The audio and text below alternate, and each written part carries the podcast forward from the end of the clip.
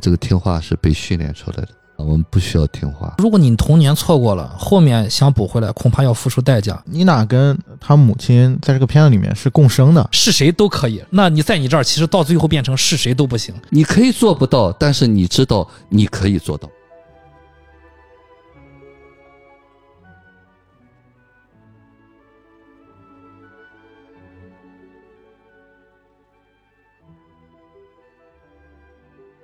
人生如戏，无做习惯。大家好，这里是迷影派，我是太平鸟 Chris。大家好，我是夕阳。呃，我是雨果。今天依然由我们三位啊，为大家带来二零一零年的一部美国惊悚剧情片，叫《黑天鹅》，导演是达伦·阿伦诺夫斯基。这个导导演可能对我们普通影迷来说稍微陌生一点啊，但是他之前也导出了一些比较有名的啊。其实这个导演也算是这个威尼斯系的啊。首先就是呃早期的这个《梦之安魂曲》。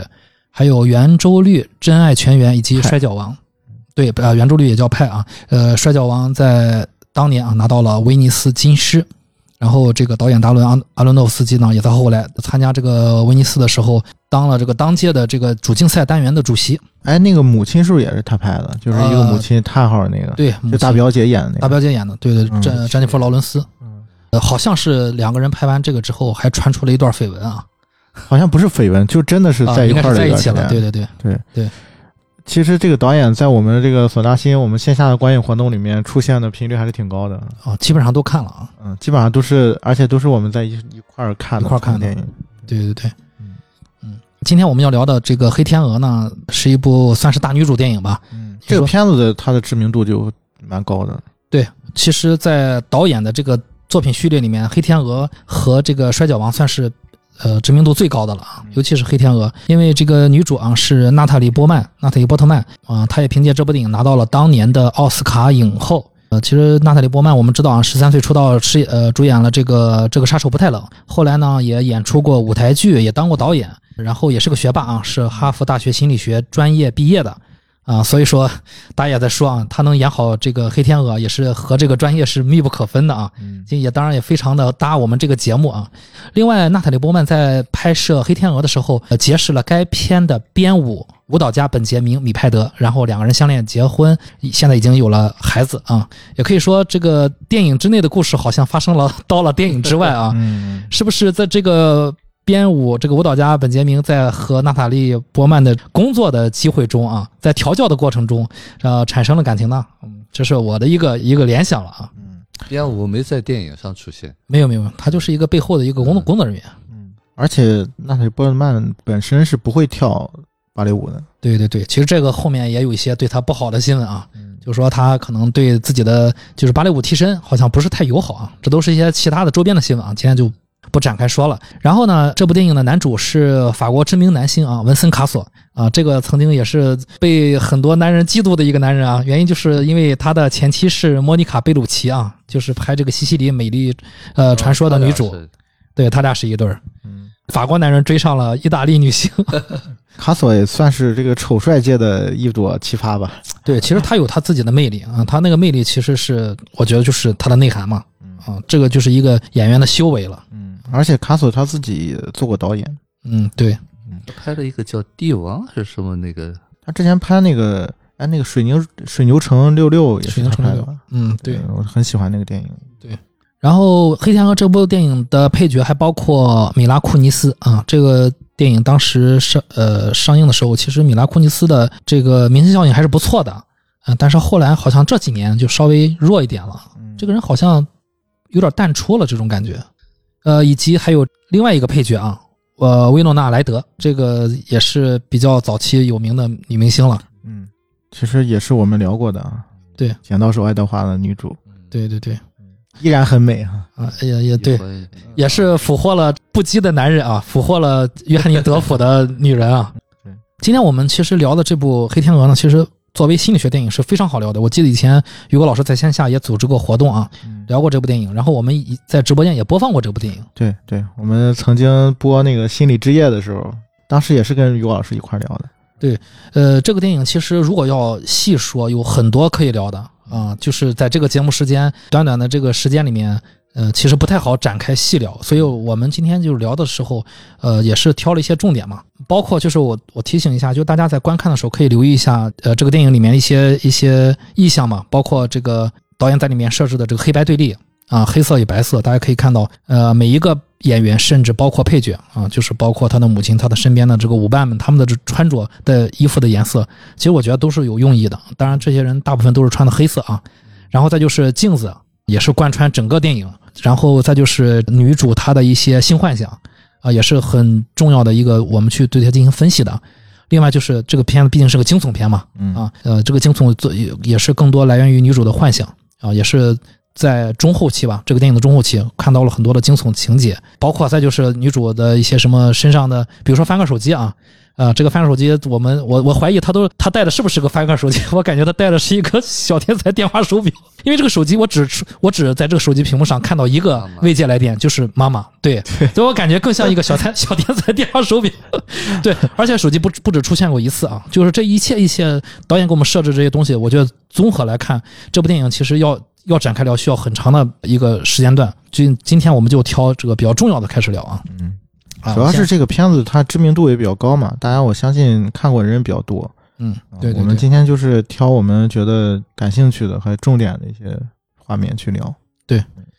然后我先来简单就是简洁一下这个电影的剧情啊。嗯嗯，大家跟着我的这个，咱们咱们再回到这个黑天鹅的剧情里面。嗯，对，首先就是我还是想说，就是如果如果还没看过的话，尽量先去看这个电影。对，因为这个片子是一个从类型上来说，它是个悬疑片。嗯，剧透的话还是挺影响观感的。对对对，啊，呃，还是应该先去看这个电影。我觉得，我个人觉得这个导演还是很有才的。嗯嗯，啊，我我曾经做了一个比喻，就是看这个导演的电影，就像是你预定了一个就是米其林三星的餐厅，坐下去之后，你发现上来的第一盘菜是拌苦菊，虽然让人有有时候会让人觉得生涩，但是它其中自有它的味道。需要我们慢慢的去品尝啊！哎，其实《黑天鹅》这个电影还是比较好理解了，比起那些《真爱全员》合拍》，这片子其实相对比较通俗，拍的也很通俗，没有什么特别难理解的东西。嗯，好，我们来开始穿一下剧情啊。呃，在电影的开始呢，呃，我们的女主啊，娜塔莉波曼饰演的这个女主名字叫妮娜。啊，妮娜是在梦境中跳着芭蕾，但是呢，在这个梦境里面呢，她是穿的这个白色的这个服装啊，跳的芭蕾。她被一个黑魔黑魔王出现啊，然后俘获抓住了。早上醒来呢，妈妈像往常一样给妮娜准备了早餐。啊，妮娜她是一个听话的乖乖女，是一名优秀的芭蕾舞演员。她的房间被布置的粉粉的，然后全都是各种各样的娃娃。妈妈是一个单亲单身的母亲，在她二十八岁的时候。因为生下了妮娜，放弃了自己的芭蕾舞事业，她为妮娜的芭蕾舞倾尽了所有，也无微不至地照顾着妮娜。然后呢，吃完早饭呢，就到了通勤的地铁上啊。妮娜看到了一个外形和自己很像的女人，但是一晃啊，那个人就离开了。到了舞团之后呢，妮娜开始了紧张的练习。呃，原先的这个舞团有一个首席啊，这个首席呢年纪比较大了。舞团的总监托马斯啊，一个男的。想要选一个新的首席作为新一季芭蕾舞剧《天鹅湖》的女主角。这一季的《天鹅湖》改变了以往黑白天鹅用两个女演员饰演的传统模式，变为了黑白天鹅由同一个女演员来担当。啊，这责任也更重了。大家都认真的训练，暗自较劲，想要成为首席。妮娜和其他的舞伴一起成为了候选人，但是托马斯认为妮娜有实力演好白天鹅。而邪恶的黑天鹅妮娜可能并不能胜任。妮娜有一个同事啊，叫莉莉，莉莉也跃跃欲试。她是一个外放活泼的女孩，充满着自信的吸引力。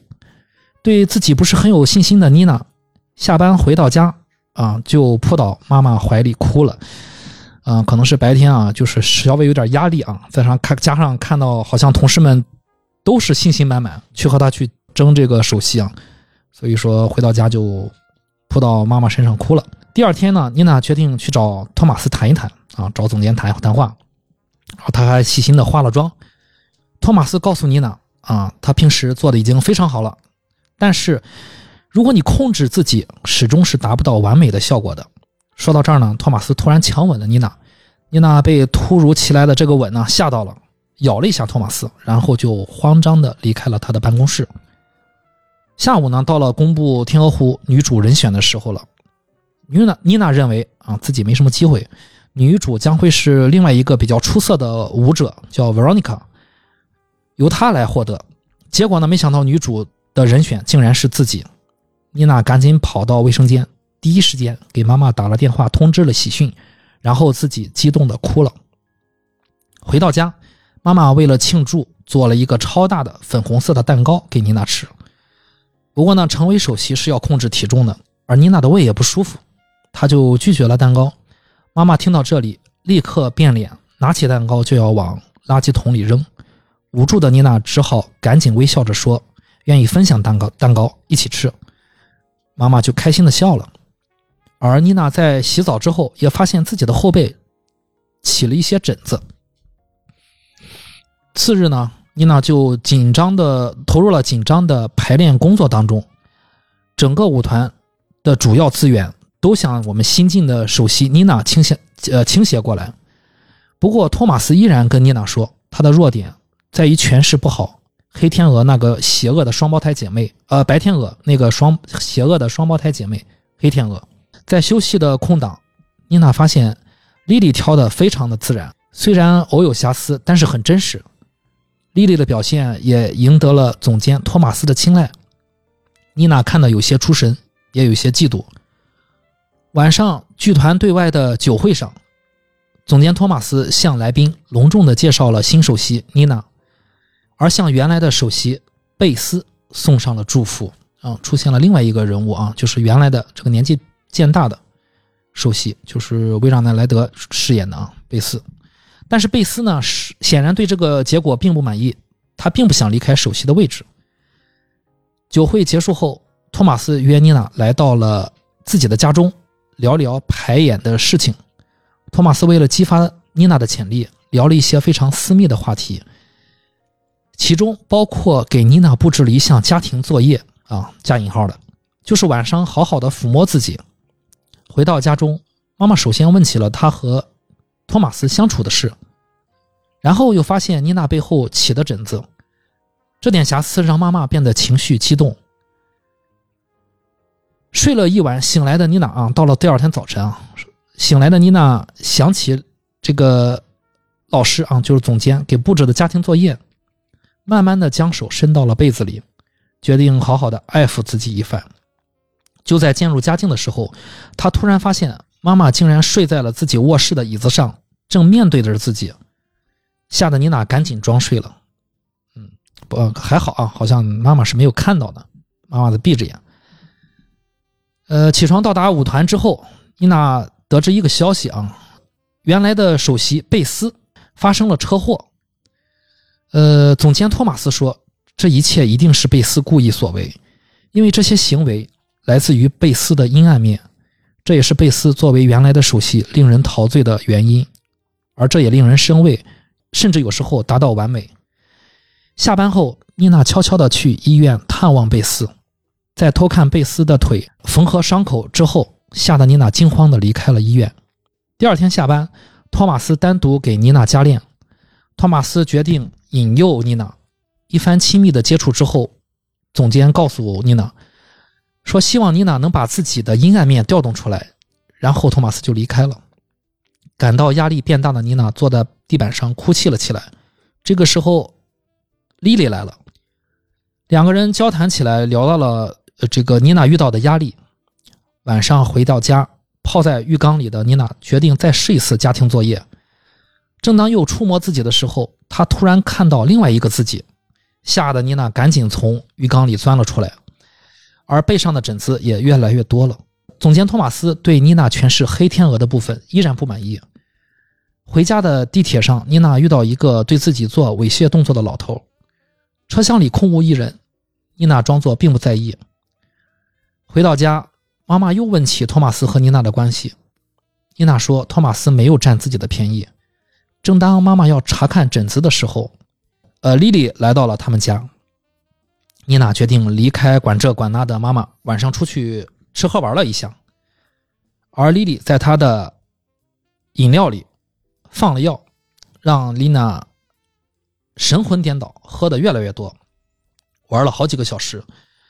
回到家之后，妮娜和妈妈大吵了一架，她把门顶住，不让妈妈进自己的房间，并和莉莉做了一些不可描述的事情。第二天早上醒来已经迟到了，他发现莉莉早已经离开了自己的家。妮娜一阵小跑来到舞团，发现莉莉竟然已经暂时的顶替了自己的女主位置，而总监托马斯对于莉莉的这段表演还挺满意的。莉莉也把妮娜遇到压力哭泣的事情告状啊，告诉了托马斯。托马斯，托马斯认为妮娜的行为非常的懦弱。没过多久，托马斯就决定莉莉作为妮娜的替补演员。妮娜知道这个消息后，非常的紧张。她认为莉莉对她的位置虎视眈眈，想要取代她。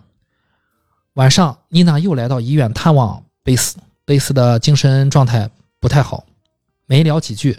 崩溃的贝斯就拿着小刀戳向了自己的脸，吓得妮娜赶紧跑掉了。精神紧张、处在崩溃边缘的妮娜回到家中，又和母亲发生了一番争吵，不小心磕到了自己的头。其实呢，第二天的晚上就是公演的日子，但是妮娜因为磕了头，啊，睡睡了好大一觉，醒来已是下午了。母亲已经给她请了假，但这对妮娜来说是完全不可接受的。妮娜执意来到舞团要上台表演，托马斯看到后，神情却有一些喜悦。对妮娜说：“妮娜，你的障碍啊，就是你自己，你需要释放自己。”表演开始之后，上台的妮娜有一些紧张啊，毕竟是作为这个首席初次登台，一个托举动作完成的不太完美。表演间隙，回到化妆间的妮娜遇到了莉莉，发生了争吵。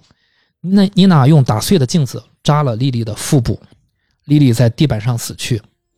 妮娜只好把莉莉的尸体藏到了化妆间里面的一个卫生间里。把门关好，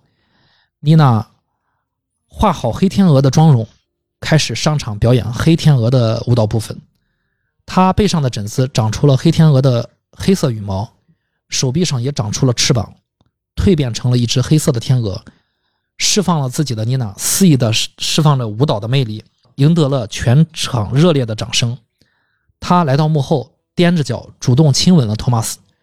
托马斯有点惊讶。但又有些自豪和骄傲。这段黑天鹅的部分跳下来，剧团的人都对妮娜称赞有加。她回到化妆间，发现卫生间里并没有尸体，她这才发现镜子的断片竟然扎在了自己的腹部，忍受着巨大的巨大的疼痛。妮娜明白了一切，原来刚才的莉莉是自己幻想的。她流着眼泪坐下，继续化妆。呃。化妆了白天鹅的妆容，再次登台，白天鹅妮娜出色的完成了《天鹅湖》里的最后一幕，赢得了全场的掌声。母亲在台下热泪盈眶的注视着妮娜，白天鹅缓缓的跳崖自尽，迎来重生。妮娜也沉醉在了众人的掌声赞美之中。托马斯和一众舞伴都过来祝贺妮娜首演成功。这个时候，大家才发现妮娜腹部受了伤。准备抢救妮娜，而妮娜好像享受着的，慢慢说道：“我感受到了完美。”最后，电影在台下观众欢呼和呐喊声中结束了。我今天串的这个也算是比较详细了啊。对，我觉得还是需要再跟大家稍微补充一下这个《天鹅湖》吧。呃，对对，想补充一下。嗯，因为这个片子它跟这个舞剧是分不开的嘛。而这个电影的这个编剧啊，这个剧作也是非常巧妙的。在这个天鹅湖上做了一些非常巧妙的改编嘛，嗯啊，这个是非常重要的。对，对，相给大家介绍一下，就是这个原版的柴可夫斯基的天鹅湖。嗯嗯，就是天鹅湖，可能大家最熟悉的可能就是那个四小天鹅那一段吧。嗯啊，但是它其实是一个很完整的一个芭蕾舞剧，也是由俄国非常著名的一个剧作家，就是柴可夫斯基，大家应该就是耳熟能详的一个一个人吧。嗯，然后他创作的，可以跟大家就简单说一下这个故事。就这个故事就是一个呃很传统的一个故事，就是一个主角他是被一个魔法师大魔王吧啊，就是施法，就是说巫师啊，对巫师变成了天鹅。她本来是一个国家的一个公主，但是她只能就是说每天晚上到了晚上的时候才能变成变成人形啊，听着跟那个美人鱼差不多啊。然后后来就有一次偶然的情况下，她就是结识了一个王子嘛，就是两个人就相恋了。然后这个王子呢，就是。就是想要帮他破除这个诅咒嘛。那个故事里面是说，就是他本来是要杀掉那个魔王的，然后后来是因为这个公主就跟他说，呃，你要杀掉魔王，我这个诅咒就破除不了了，所以他就把这个魔王放掉了。那这个魔王就是怀恨在心嘛，给这个王子也下了个诅咒，也等于说试验一下你们这个真爱吧。啊，就是如果你变心的话，就是这个公主就永远都变不回来了。嗯啊，然后呢，中途就发生了，就是我们这个片子里面非常重要的这个设定，就是这个白天鹅跟黑天鹅这个区别。啊，就是有一次，王子国家开舞会，然后这个魔王呢就乔装打扮，带着他女儿一块儿，就是去到了这个地方参加这个王子的这个舞会。但是呢，这个魔王就是把自己这个女儿呢，就是把她面容变成了公主的样子。啊，就是所谓的在这个舞剧里面的，就是这个黑天鹅的这个形象。嗯啊，其实这这也就是为什么这这这个片子里面就是白天鹅、黑天鹅是一个人演的啊，基基本上就好多的天鹅湖的版本都是一个人演的，他是乔装打扮嘛，当然王子就没认出来嘛，呃，就觉得哎，那她就是公主吧，所谓的假公主就表达了自己的爱意，那他这个就等于说是破除了自己那个誓言嘛，就是对公主一心一意这个誓言。所以就是魔王的这个诡计得逞了，就公主就没有办法破除自己的这个诅咒了嘛。然后就是到了整个这个故事的最后一幕啊，就产生了各种版本啊。这个片子里面也提到过，呃，有什么俄俄国大剧院的版本啊，就是各个国家演的版本不太一样。就是其实最大的不同就是在于结局不太一样，就是有比较皆大欢喜的一个结局啊，就是说王子最后破除了诅咒，跟这个。公主在一起了，啊，也有就是双双殉情的版本，啊，就是也有公主自己牺牲的版本，就各种版本吧。可能最最早的柴可夫斯基的那个版本是一个悲剧的版本，那后来就是改编了很多嘛。大概《天鹅湖》的故事是这样的，当然它也是一个很传统、很经典的一个芭蕾舞剧，几乎每个国家都会演。那你可以说一下，就是呃，你初次看和再看都有什么感受吗？有没有什么印象深刻的地方？初次看的时候太早了。这个片子是一零年还是是吧？一零年的电影，然后当时就是因为是他拿了奥斯卡之后嘛，就是拿出来看，但是当时只是把它当做一个类型片去看的，嗯，觉得就是拍的还是挺惊悚的，有些片。对，就有些画面让你感觉都就现在想起来，你像他他有一个是，他以为他那个后背上要长那个长翅膀了嘛，然后他去拔他那个羽毛，那个黑色那个羽毛，我现在想想都都觉得疼。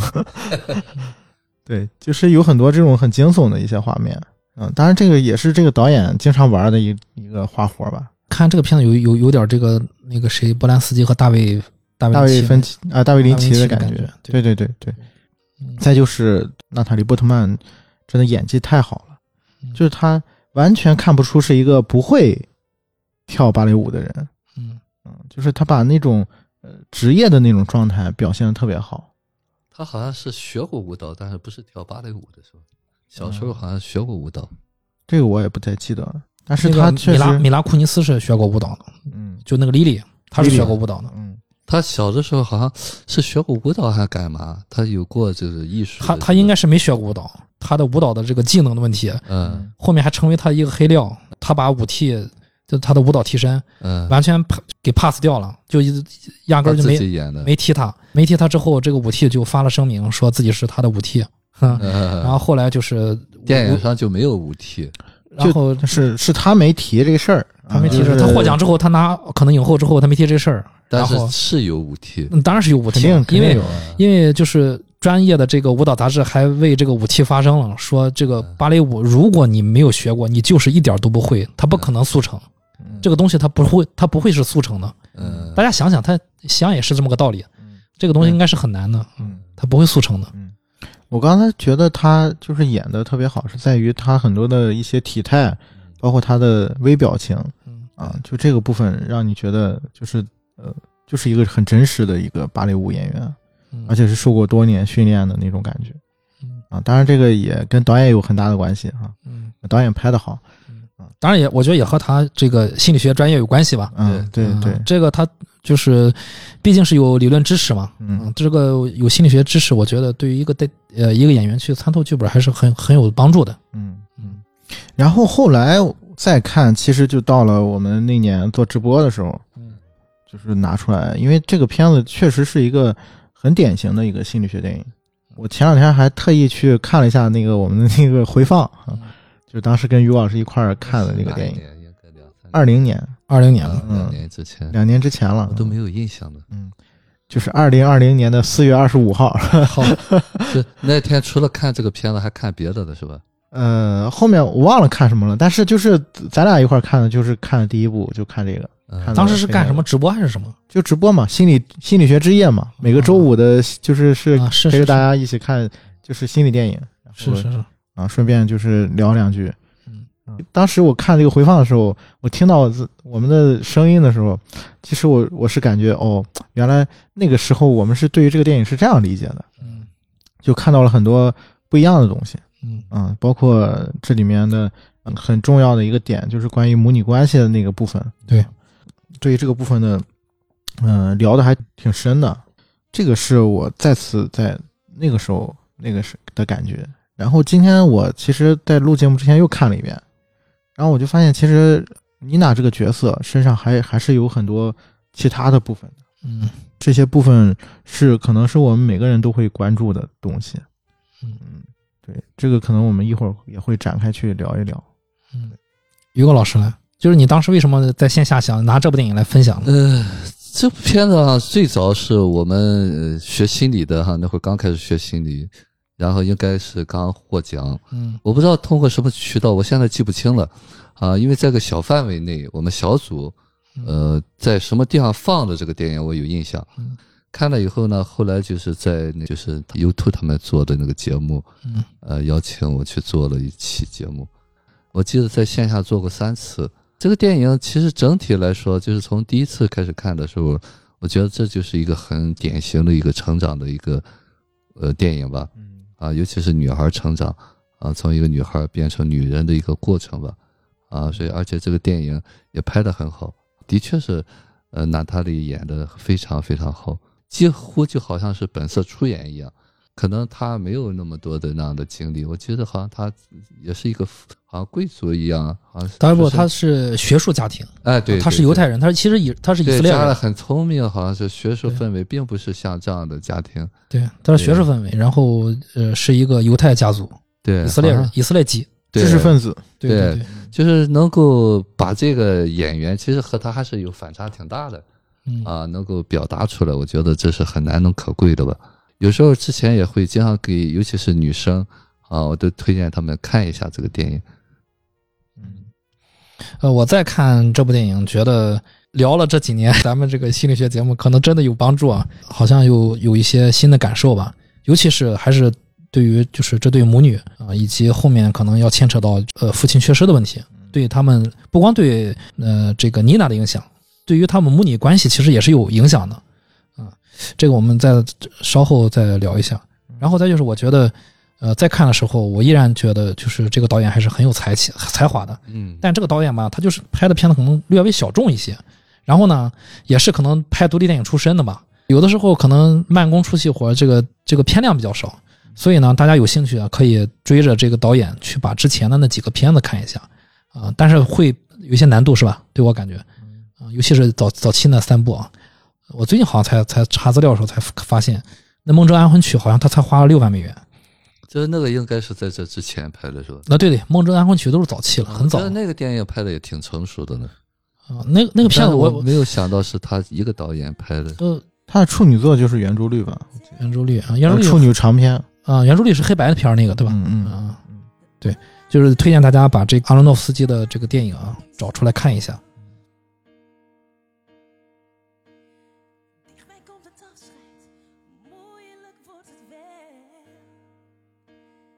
然后我们就来聊一下这部电影啊。我觉得先从这有一句这个台词吧，我印象比较深刻啊。从台词开始聊起，就是这个剧团的总监托马斯曾经对妮娜说过这么一句话：他的这个舞伴莉莉来告状啊。告状之后呢，托马斯就跟妮娜说：“呃，你就像个懦夫一样。”然后呢，妮娜就说哭着说的，说对不起。托马斯就更加生气了，他说：“我说的就是这个，就我我说的就是你这个对不起。”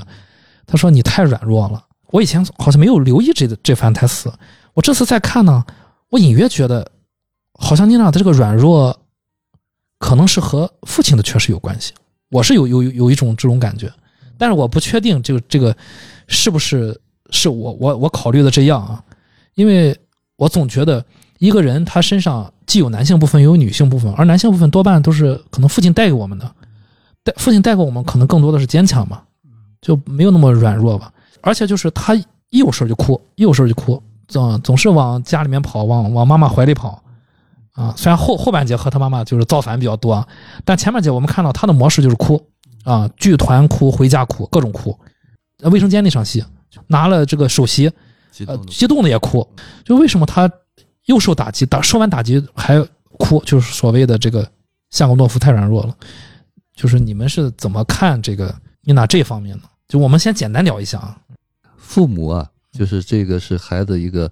成长的根基哈。今天在做上午做个案的时候，我还说过这个东西。啊，作为一个完整的家庭嘛，有父母，就像我说，父母就像屋檐两扇屋檐一样，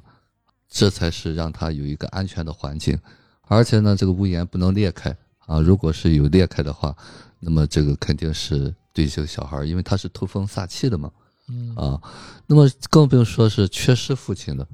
那么这个软弱哈、就是我经常在讲，就是他其实用了一种就哭是什么东西，就小孩没有能力才哭啊。就是有人说这叫软弱，有人说懦弱，呃，有人说是自卑，就是他可能更自然的一个很小的一种自然的反应。妮娜性格里面有很多就是小小女生的东西，嗯当然，这也要脱离不了妈妈需要这样的东西。嗯。啊，就是造就了，就是我们我有学员也是这样。啊，就是这种尤其单亲家庭，因为妈妈可能比这个就跟今天下午我们在讲的，可能比这个孩子还小，嗯。所以说呢，他需要一个更小的孩子，所以慢慢慢慢呢，这这种互动啊，就是会让这个小孩始终在这个角色里面啊，这个是完全无意识的，这就是我们说的性格。那么这个主性格如果比较多的话，那么我们外人来看就是一个懦弱。嗯那么这个懦弱说白了，其实不光是父亲的缺失，你比方说母亲呃对孩子的忽略，嗯或者是嗯，比方说否定啊，小孩也会有这种感觉啊，未必就是单纯父亲缺失会造成这种懦弱。重要的是这个小孩没有被认可啊，所以说那个东西呢，他就就好像小猫，就你你今天谁还在说说你要不那个我就不要你了，所以这个小孩就是他一直处在一个就是固化的那个性格，就是在很小的一个状态里面。当然，我们看到了，其实妮娜最后也有反抗的东西，就是说她到那个状态的时候呢，可能就不是懦弱的，嗯。啊，所以这个电影我也在解读的时候，我也在说，其实托马斯其实是促进他成长的一个，对。啊，其实这个并不是单纯的是艺术，嗯啊，托马斯是是有心去把这个人去带出来的，去栽培的。哎，对对对对对对，这这才叫职业精神嗯啊！就是他那个，并不是说他儿女私情的这个东西没错没错。啊，他纯是一个职业化的东西，为了成就这个演员嗯，啊，我觉得这一点是很很高级的。对对，其实我我记得妮娜的妈妈曾经说过，说好像她对总监还是有一些看法的啊，在她眼里眼里，总监总是和这个首席不清不楚的。对对对啊对对，但实际上，总监这个这个职务可能决定了他有些事情不得不做。你问总监愿意做吗？恐怕总监也不想做，但是他不得不做。他就是说白了，那个推手需要推一把，那没办法，那你只能总监的推啊。对对，其实这就叫职业嘛，他整个为这个作品服务，嗯呃，他自己也是一个工具吧。嗯香觉得呢？我突然想起一个事儿啊嗯，就这个片子里面有一个细节，这之前我一直觉得是另外一个方向的内容。呃，妮娜在这个片子里面经常会呕吐嘛，嗯就是她一旦比如说遇到了一些问题，嗯然后或者说她妈妈又又给她压力了什么的，然后包括他就是呃第一次选举的时候不是选举，就是选那个主角选角的时候，他觉得自己失败了嘛，他就又去卫生间干呕嗯，这是他的一个模式吧。嗯一旦出现这种情况，其实这种习惯可能很多人也会有。然后我就发现，就是这个片子里面它有一个剧情嗯，我不知道大家有没有印象啊？就是他第一次出现，就是妮娜在卫生间里的一个镜头，啊，是透过那个呃厕所的那个挡板嗯下面那个空对空间，大家看到的。嗯。然后妮娜是，其实她是抵住门的嘛，嗯。她自己在那个卫生间里面，然后大家只能看到就是就是她的腿。当时我我我以前觉得这个情节她就是在展现就是妮娜她又吐了或者怎么。样，但是你刚才说完这个关于就是软弱这一点，包包括刚才于老师说他父亲这个这个情节的时候，我突然有一个细思极恐的一个感觉。嗯当然，这个这个部分是我自己想的啊。我在想，他当时是不是在上厕所，然后是站着上的厕所？其实那段剧情我在看的时候，我也是有疑问的，因为导导演给我们的这个视听的这个感受，它不像是一个简单。因为如果真的是呕吐的话，可以他直接可以展示，可以展示，对但是导演没有展示，所以我在看的时候我也是有疑问的。对。然后这是我开了个脑洞吧啊，就是我在想，就这个女孩是不是呃当时是在，因为我们只能看到他的他的腿跟地上的纸，只看到一个结果，就是他冲水然后就走出来了。对对对，没有演出他吐对啊，但是只是看冲马桶是吧？对对对我我印象中啊，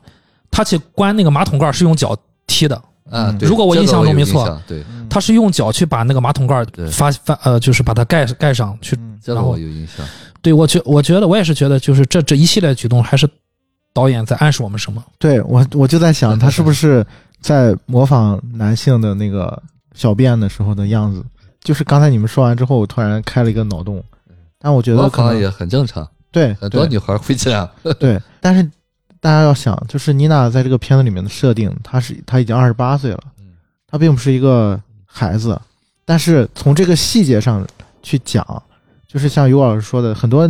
女女孩儿在孩孩童的那个阶段会做这样的事情，就是包括男性啊，男孩儿也会嘛，嗯啊这是出于对于这个自己性征的一种探索和和这个好奇，就包括对于这个父亲的一种投射的东西吧。在这个片子里面展现的，就像你们刚才说的这个东西，我觉得更多的是，如果这个方向是是是这样的话啊，我就在想，是不是导演在暗示妮娜其实是有，就是这个部分的缺失的这个部分，他自己是有意识的，就是或者说他其实导演一上来就告诉我们观众，其实妮娜本身她身上有一个部分是缺失的，就是跟她父亲有关系的。嗯，也有可能。嗯，对，这个是我觉得很有意思一个事儿。嗯，然后，然后再就是这个片子里面，其实，呃，他并没有正面去描述，就是关于他的父亲是怎么样的，但是通过他母亲的这个话，他的台词里面，我们其实可以猜想，他应该是从小就没有父亲的。嗯他母亲说：“对我就因为生了你，然后我什么就没法干了。”然后包括他在跟他聊他那个总监的时候嘛，嗯然后他妈就说：“你不要走，未婚先孕。对，不要像我一样。”对，我觉得很有可能就是他妈是第一是未婚先孕，像于老师说的；第二就是这个父亲应该是从一开始就是缺席的，并不是像比如说有一些单亲家庭是对父亲因为后来离婚了，或者说是父亲是因为什么变故没有了这个人啊，并不是这样。我觉得更单纯的就是一个从打一开始从打娘胎里面出来的时候，就是这个父亲这个角色就就是缺席的，所以这个部分这个男性的缺席在这个家庭里面，就像于老师说的，他其实是呃将那个稳定的三角结构去掉了一一个角。嗯嗯，就是它会产生很多很多的问题，这个可能也是我们接下来可能会聊到的东西。觉得这是这个片子给我的两个提示吧。呃，我想问一下，就是于于果老师，你觉得，假如说父亲是缺失的，一上来父亲就缺失了，一般来说，从心理学心理学的角度，会对这个孩子产生一些什么影响呢？你们会有一些什么判断呢？呃，其实说到哈，父亲缺失是母亲需要的，嗯之所以是这样的结果哈，就很多就是母亲本身，当然也有个别的情况是，比方说被打散的，嗯。就是之前聊的《母与子》那个电影。啊，就是你生了以后就突然就不被允许的那种。啊。但是呢，很多东西就是说，本身这个女孩儿就是她没有准备好，可能就是所谓的长进国吧。啊，女孩的一时的，那就是我们在选择配偶的时候，就像呃，我有学员就说我被 PUA 了，是你需要被 PUA 的啊，这可能很多人是理解不了的啊。为什么他 PUA 你？就是你可能就跟妮娜一样，就是你可能先需要有个依赖的东西啊，那么把这个东西投射给对方的时候呢，就会让对方觉得不靠谱啊。当然了，这这只是我们心理上去深入的去解读那么我们平时人是总是觉得，哎呀，我是个弱势群体，我被抛弃了。嗯，那么既然我们从心理上探索的话，那么正常的就是说我们说，呃，有爱情啊，才有爱情的结晶。那么这个过程当中，为什么没有了爱情？现实当中总是说遇上了一个，呃，叫叫负心汉，哎负心汉，嗯，或者渣男。但是呢，这个过程当中呢，就是如果是负心汉或者渣男的话，可能妈妈会有一些其他的选择。当然，在这个过程当中，最终对于这个小孩来说，这个父亲就是没有一个稳定的一个关系的话，对这个小孩一定是很致命的一个影响。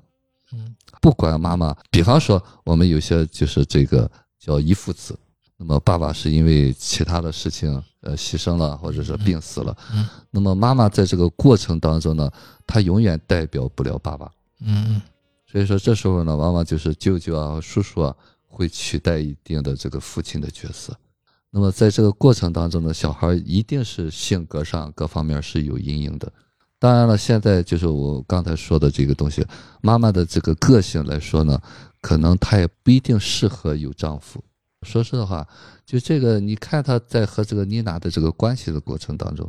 如果是她有老公的话，她可能也会控制老公的那种。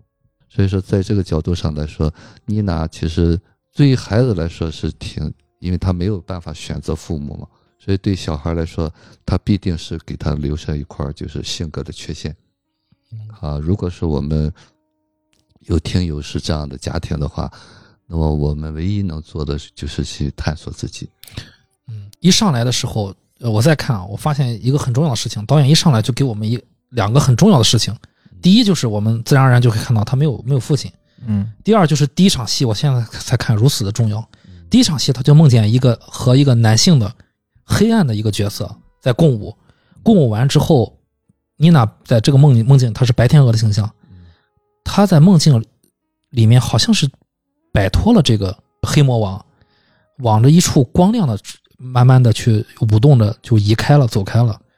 就我在想，他这个梦境是不是也是反映了就是和这个缺失的父亲的某些关系，也是有暗示的，应该。嗯香你怎么看？，Chris 讲的这点我是挺挺认同的，而且我觉得是这个片子表达比较精确的一个部分吧。嗯就是它有几个点，呃，一个点就是刚才你说的这个梦境这个部分，嗯就是其实梦境，呃，我觉得它第一个梦一个一个方面是其实是整个电影的一个表意的一个层面，就是你能看到这个电影最后的结局是什么，嗯嗯，其实在这个梦里面是有所暗示的嘛。嗯。然后另外一方面，其实我觉得是，呃，尤其是那个黑黑魔王那个形象，嗯。啊、其实是他自自己内在的那个，呃，所谓的黑暗的部分吧，嗯。所谓的阴影的那个部分嗯。的一个就是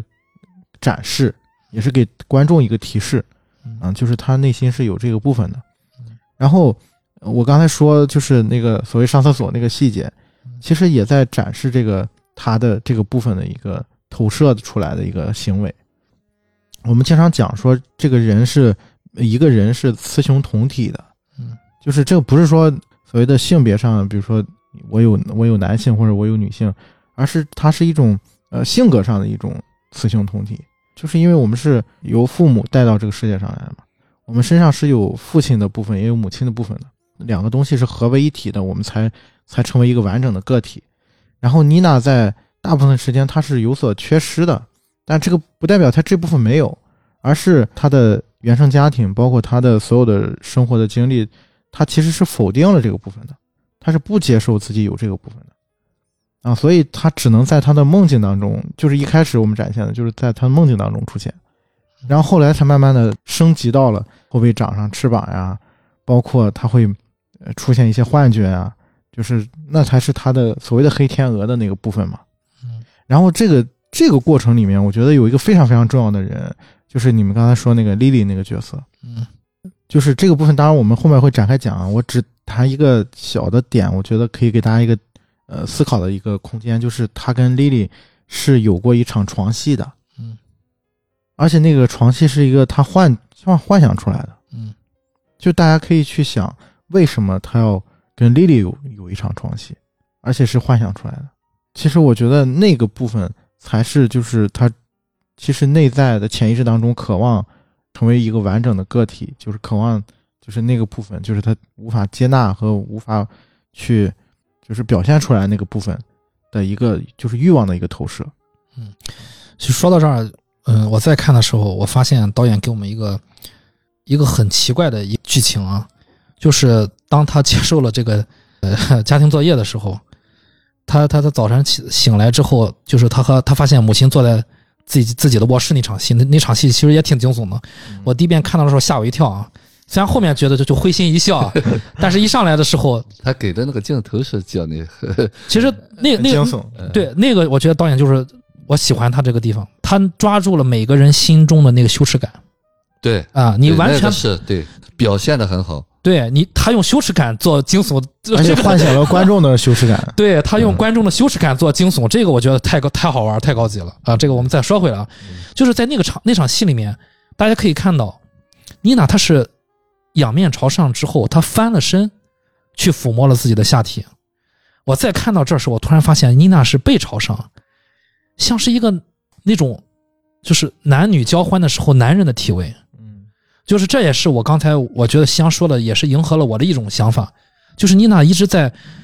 你你也可以说她抗拒自己的男性的部分，你也可以说她在迎合自己男性的部分，她可能是有些挣扎的。然后再说说回就是第一场戏啊，就是她在梦中和黑魔王共舞的那场戏，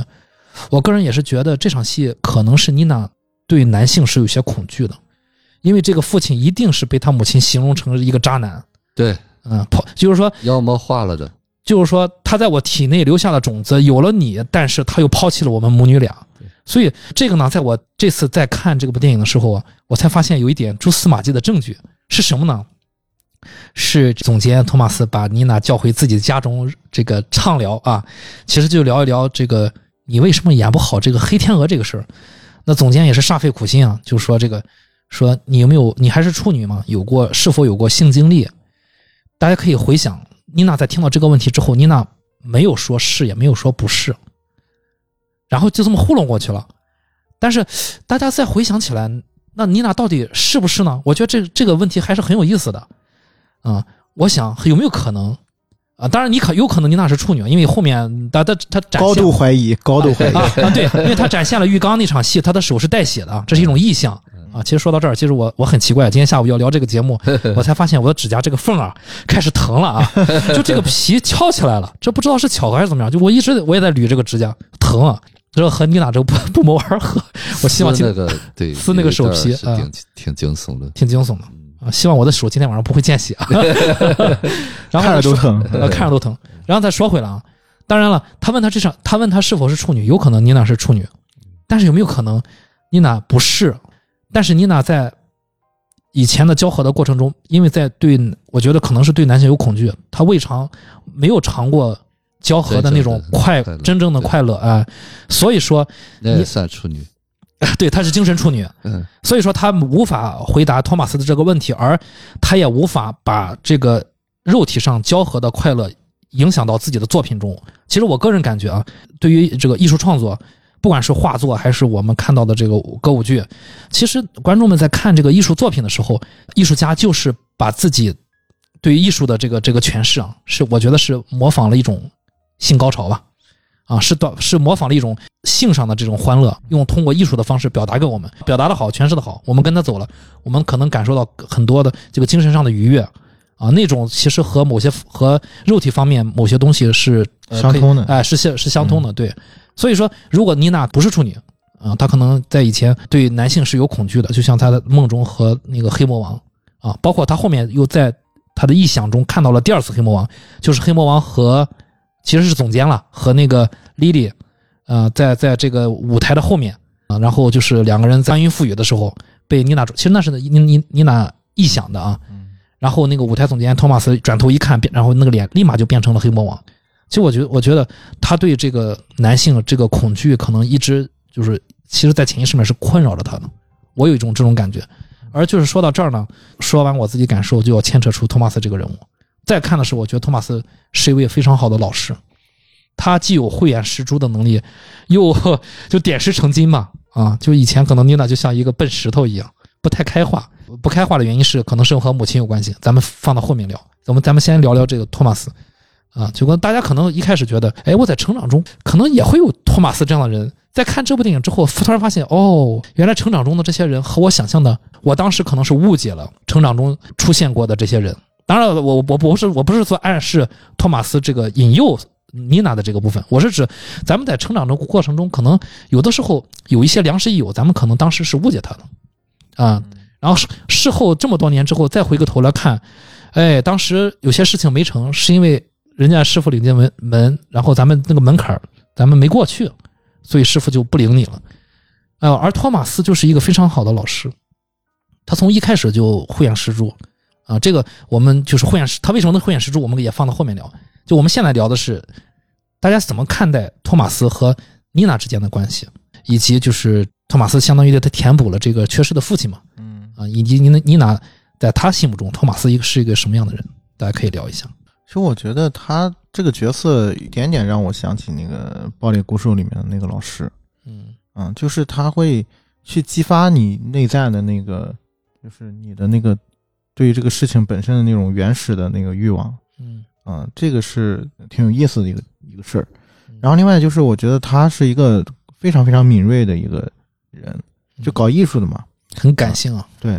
而且我觉得除了所谓的感性的部分，我觉得他是一个相对来说非常清楚的一个人，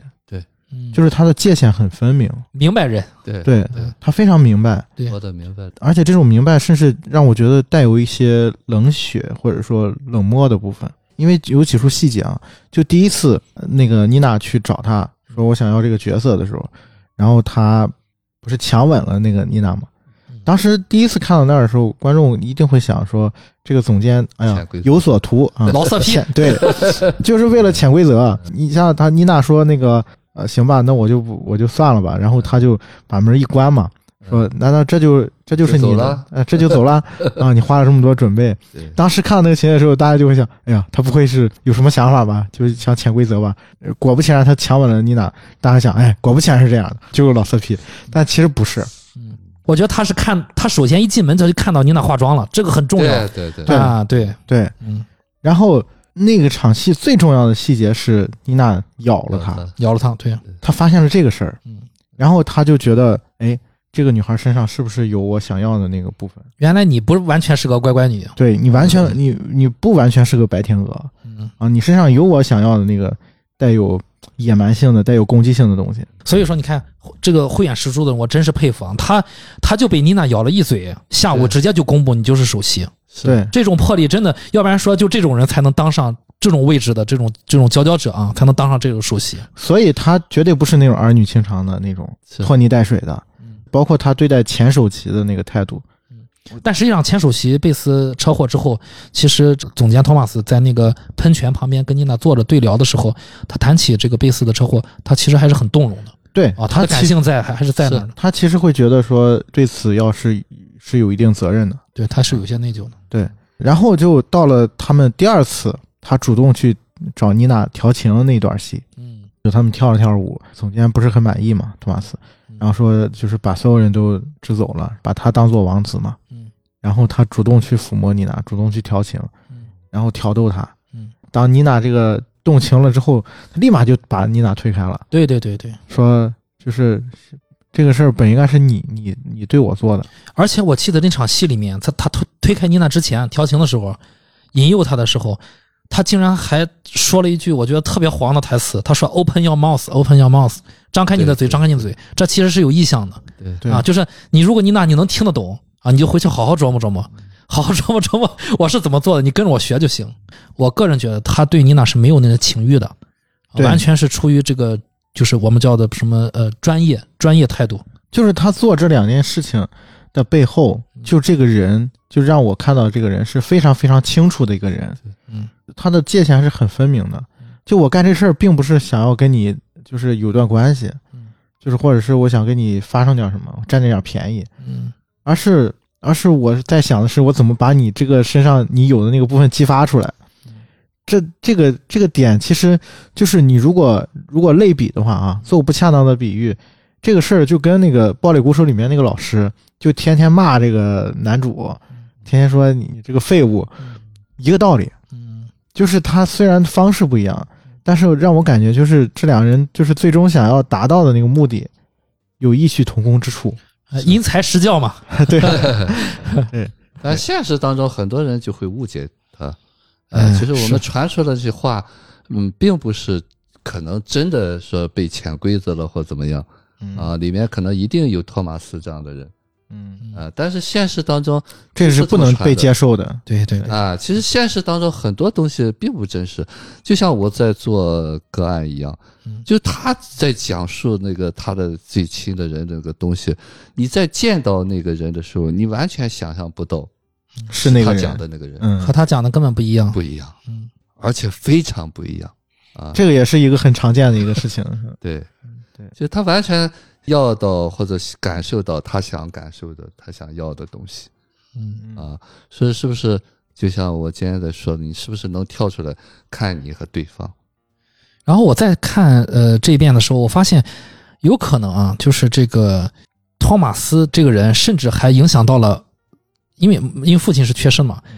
科马斯托马斯这个人总监还隔空影响到了他们母女的关系。这个我们放在就是妮娜和她母亲的这个部分来聊啊。托马斯的这个地方我们先聊到这儿啊，我们再聊聊母亲大人。母上大人真的是 这部电影里面就是我觉得演的比较出色的一个配角了，又有一些控制吧，又有一些强势。但是我发现这个母亲她有一个就是非常有意思的一个兴趣爱好，就是作画。然后呢，画室里面画了各种画，你也有自己的画像，也有这个女儿妮娜的画像。我记得有一幕，妮娜还看到了母亲在画室里面偷偷的哭泣，这是好像为数不多的吧，就是展现母亲的这个就是自己的那一面，因为她是偷看到的。其实结尾的对视，其实相当于是正正大光明的，母亲是带眼含热泪的看到女儿成功了，但实际上唯一她看到的是，就是你母亲的哭泣，以及她看到了母亲臆想中母亲那个呃画室的那些人都那些画里面的人都开始说话了啊，那惊悚的画面。然后母亲也总是跟妮娜絮叨，我们叫絮叨，就是我二十八岁就生下你了，我容易吗？我我想问一下，就是大家怎么看待母亲的这个性格，内在的性格是什么？我们就说，就是你难道是生下了孩子就要放弃事业吗？啊，总感觉这是给自己找了一个一个借口。就是我二十八岁生下妮娜，放弃芭蕾的内因是是什么？你们是怎么看的？我想于果老师先聊一下。嗯这这个让我想起了一个哈，就是我们在学 TA 的时候讲的一个游戏模式嗯啊，就是经常说不是因为你我就怎么样呢，其实这就是典型的一个就是性格的模式。总感觉像说这种话，像是在往外推责任那种。对嗯对，小的时候我们可能是一个被动的一个状态嗯啊，因为我们呃就是理论上讲，我没有办法独立完成一些事情，需要有一个辅助的啊父母给我们一些支持和辅助。那么如果父母不帮助我们，可能我们就完不成。那时候如果推卸责任的话，比方说你就是没照顾好我，所以我做不了，还有情可原。但是到大了以后，就像我们扩散到抱怨一样，我经常在说，没有什么可抱怨的。你这一刻，你完全可以自己做决定，你完全可以为自己负责。但是很多人就是在说：“哎呀，不是因为什么东西，不是因为什么东西。”实际上呢，不是因为什么东西，是他要出来这个东西的根源。但是现实当中呢，往往我们都是跟着他说的这个事情走了。嗯连他自己他也不清楚。实际上就是我一开始说的，她需要有一个抛弃她的丈夫。嗯她可能也需要一个女儿出生来让她正好可以不干芭蕾了。哎，对对对对，其实她要不干了，还要找一个借口。其实正是需要一个借口才让女儿出生，可能。包括可能如果回回去看她的时候，就她跳芭蕾也不是为她自己跳的，嗯就很多是承载着父母的使命。所以说，最终呢，她必须要找一个理由，不是我不做，啊，是什么什么原因我不能做了。嗯就像我我在说的，就一开始你可能是没得选，就像我们说，我们都希望说爱一行干一行，但是呢，我们是不是可以干一行爱一行？那么这个命运是不公的啊，你可能就遇到了这样的东西，后头的东西你完全可以自己决定。嗯，啊，这一点才是最重要的。啊，我们不可能百分之百的都遇到白马王子，啊，那剩的？是你如果好，你那一刻就是单纯的你遇到了什么东西，你是让它继续延续，不断成为一个抱怨的理由呢，还是你可以重新开始？啊，当然了，他就是要这个结果的，所以他也就没有打算重新开始过。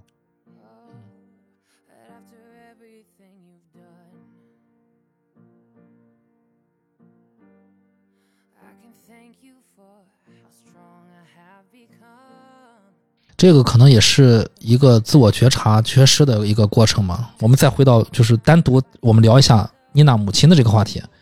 就是夕阳怎么看待？就是觉得妮娜母亲是个什么样的人？首先，我觉得刚才是关于一些抱怨啊部分，就我觉得这是一个挺重要的一个点，就是它其实是可以可以概括为是一种就是攻击性的情绪吧。嗯，然后这个部分其实是每个人都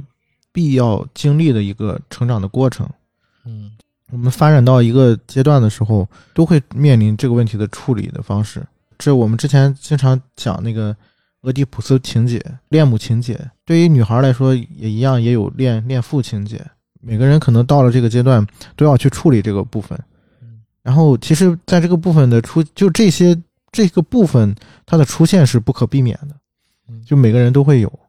然后，但是就是这个时候就出现了很多所谓的，就是有些人是有机会处理这个部分的，就是尤其是当一个家庭相对比较完整的情况下，因为这个部分的呃，它所包含的东西，其实就是你们刚才说的那些，嗯。就是攻击性的一些情绪，或者说一个孩子希望呃掌握自己这个主动权的时候，嗯然后希望摆脱所谓的控制的那个部分的时候，但是作为一个个体被承认，对，就是我是一个个体，就是我的自我形成的那个部分，嗯，也就是我们通俗说了，我要自由，对、哎对。对对，然后这个部分我要自由。对然后这个部分的出现，它是相对时间就是比较早的那个阶段，嗯然后在那个时间你出现这个东西，其实跟家庭是相悖的嘛，就是因为跟你自身的能力也是相悖的，嗯，然后这个时候你，你还不能挣钱，你要什么自由？有本事你自己出去过去。对对对对，对，我经常就是这种对话。所以其实你懂啥？嗯 对外显的表现就是各种攻击性的一些方式啊，包括这个情绪上的，甚至是行为上的啊，就是这个部分。然后大家其实是要看看到的是他这个行为，或者是他对他背后的这个东西是什么？这是每个人需要去处理的课题吧。我为什么说说说这么多这个东西？是因为它跟你的家庭的这个状态它是有关系的。当你的比如说你的父母都是相对比较稳定的一个状态的时候，你是有机会处理这个部分的。嗯，就是你哪怕是比如说作为一个男孩来讲，他出现这个恋母情节的时候，他有一个父亲可以去向他的父亲去表达这个部分，然后在他跟他父亲的互动的这个关系当中，是有机会去处理这个部分的，嗯，去消解这个部分，或者说去化解他内心的这个冲突的。至少去探索吧。对对，然后包括女孩也是一样的。当一个女孩她的家庭就是是相对稳定的状态的时候，啊，就是她跟比如说他产生了恋父情节的这个部分的所谓的这个情节啊，那他有机会跟他的母亲在这个跟他母亲的这个互动当中去解决这个问题。嗯。那就回到了我们这个影片当中的这对母女关系。嗯。其实，妮娜是一个挺惨的一个孩子，嗯。就是她的这个部分是没有办法去处理掉的，因为她没有一个父亲的一个，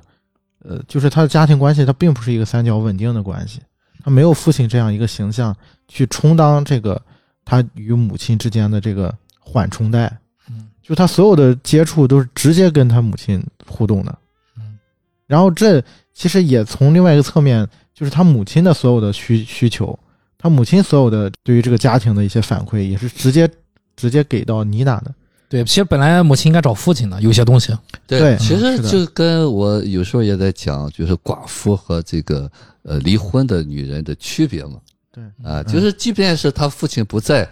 那么妈妈也可以允许女儿表达这个东西。对啊，有时候你看现在是短视频，我觉得现在这孩子很幸福了，经常会小男孩说我要求我妈，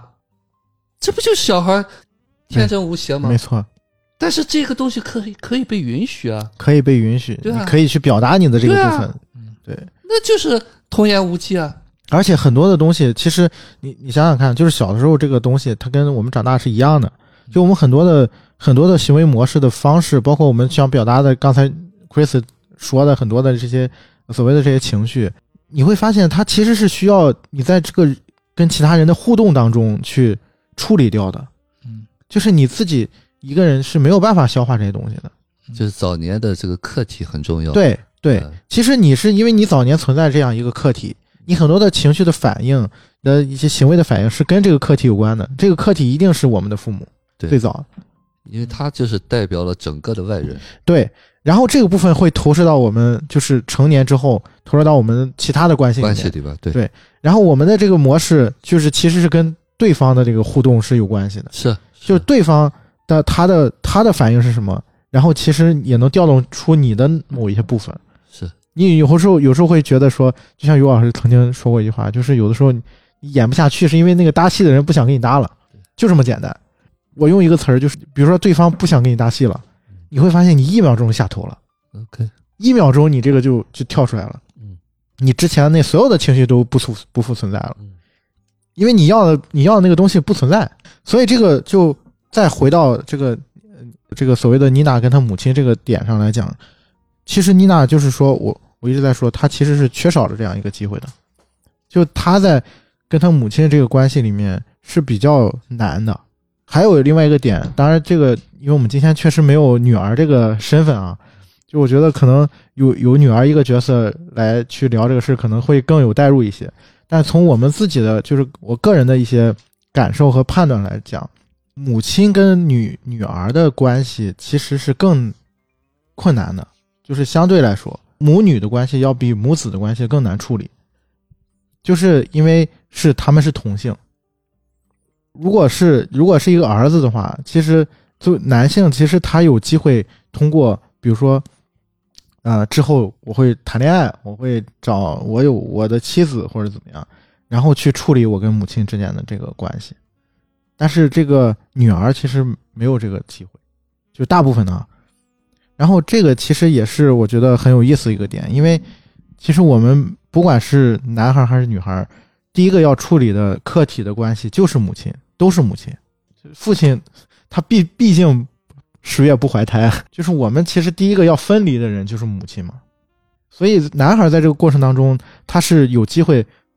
把这个问题在后面得到一些化解的。就是我说我我我以后会跟其他的女性产生一些关系，然后在这个部分当中，就是像 Chris 曾经说，我找女朋友是照着我妈那个形象找的嘛，对吧？其实这这个在潜意识当中，就是你要去处理你当时没有分离好的那些部分，但是天然的生理的造成了，就是母亲跟女儿可能没有，就是女儿就缺失了这个部分，所以相对来说是更困难一些。就这个是我觉得这个片子的呃一个点吧。然后另外一个点就是这个母亲这个形象，其实在这个电影当中你会发现，她完全是绑，是跟她女儿是捆绑在一起的。嗯，除了她女儿，她她的世界里面除了她女儿没有其他人，对，没错。对所以她是不允许她女儿走出她的世界的。其实这点儿稍微有点可悲嗯。妮娜还有机会接触别人，但是只只看这个电影这段时间啊，就是他的母亲其实是没有机会去跟别人去去缓冲的，对。全都用在了女儿身上。对，所以我们说了很多传统的中国父母，就是我把时间都给了你，所以你你不能不听话，就这种意思。其实这说这话的人啊嗯，就是他很小，对，他不能和外人接触，嗯。就是他把孩子当成了父母，就我要你陪着我，嗯，但是呢，我们往往说我是为了你，对对，于果老师说的这个，就是他把孩子臆想成了可以作为我的父母陪着我一段时间。对，就是那个 小孩儿，就是早年那个父母，比方说经常忽略他，嗯啊，或者甚至把他送人的这种的补偿嗯嗯啊，这种妈妈的典型的就是早年一个缺失，就是父母不稳定，所以他终于有一个弱势群体，我要把你变成我妈，嗯啊，所以从这个点上来讲，妮娜跟她母亲在这个片子里面是共生的，对，对就是在大部分时间里面是这样的，所以为他需要一个共生关系。对，所以为什么她母亲会画很多那个所谓的自画像？然后你你就算是她画了妮娜，其实在她的眼里面，妮娜也是她的一部分，对，是她不能放手的一部分。没错没错，所以在二十八年的很长一段时间，妮娜其实也在扮演这样一个角色。对，她是隐藏了自己的，就是那个个体的那个部分呢，就是他，然后迎合他母亲的那个形象，塑造了一个自己。对对，夕阳说的这个是很到位的，就是他是在，呃，就是我有时候在讲，孩子是爱父母的，所以我要牺牲我自己嗯，啊，演你需要的那个人，就像我要成为问题，因为妈妈需要焦虑一样。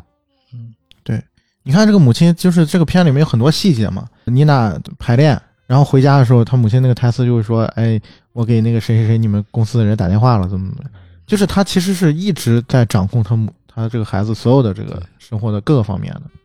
而且你会说这个母亲，哎呀，她希望妮娜好，她为妮娜，呃，就是她希望妮娜成为一个这个主角。但是其中有一个特别诡异的一个情节，就是当妮娜呃跟看母亲说我得到了这个首席的这个位置的时候，然后他回到家，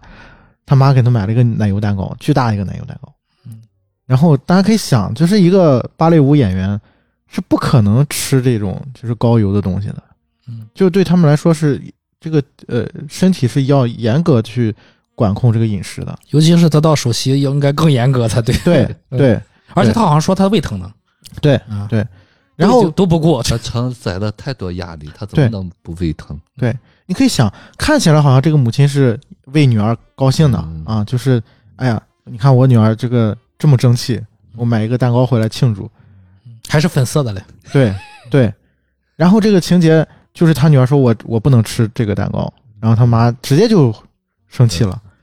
说说啊，那行吧，我把这个蛋糕全扔了。然后他女儿一下子就就是又被拿捏的死死的，对对，又去。配合他妈说，那那别别扔啊啊，就是那那我吃一点吧。嗯，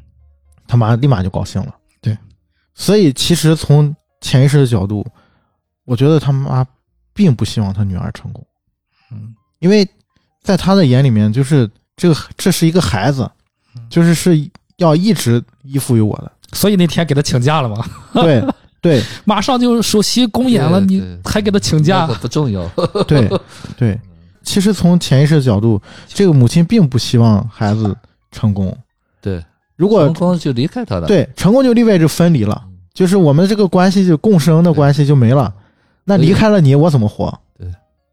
嗯所以其实，在这个过程里面，就是这个母亲明着是在跟，就是帮着这个女儿，实际上在不断的在打压她。他是无意识的。对他其实是无意识的。然后这个这个，其实我们听到这儿的时候，我觉得对于很多听众而言，我觉得都是一个启示吧。你可以想一想，当你说出“我为你好”的时候，你真的是为为对方好吗？还是你只是想把对方控制在你可以控制的范围之内？嗯，就我这个是我觉得，就这个角色给我们很大的一个提示。说了母亲说了这么多啊，呃，下面咱们聊一下女主妮娜。呃，在聊女主之前，我这次再看发现了，就是这个薇娜娜薇诺娜莱德饰演这个角色还是挺有用的。我想把她先拿出来作为一个引子啊，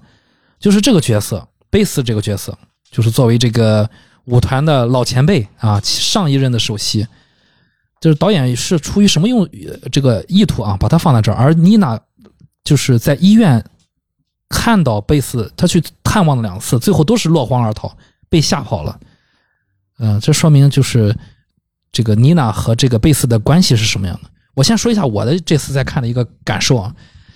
我感觉就是他去医院去探望这个贝斯，这个贝斯人物设置放在这儿啊，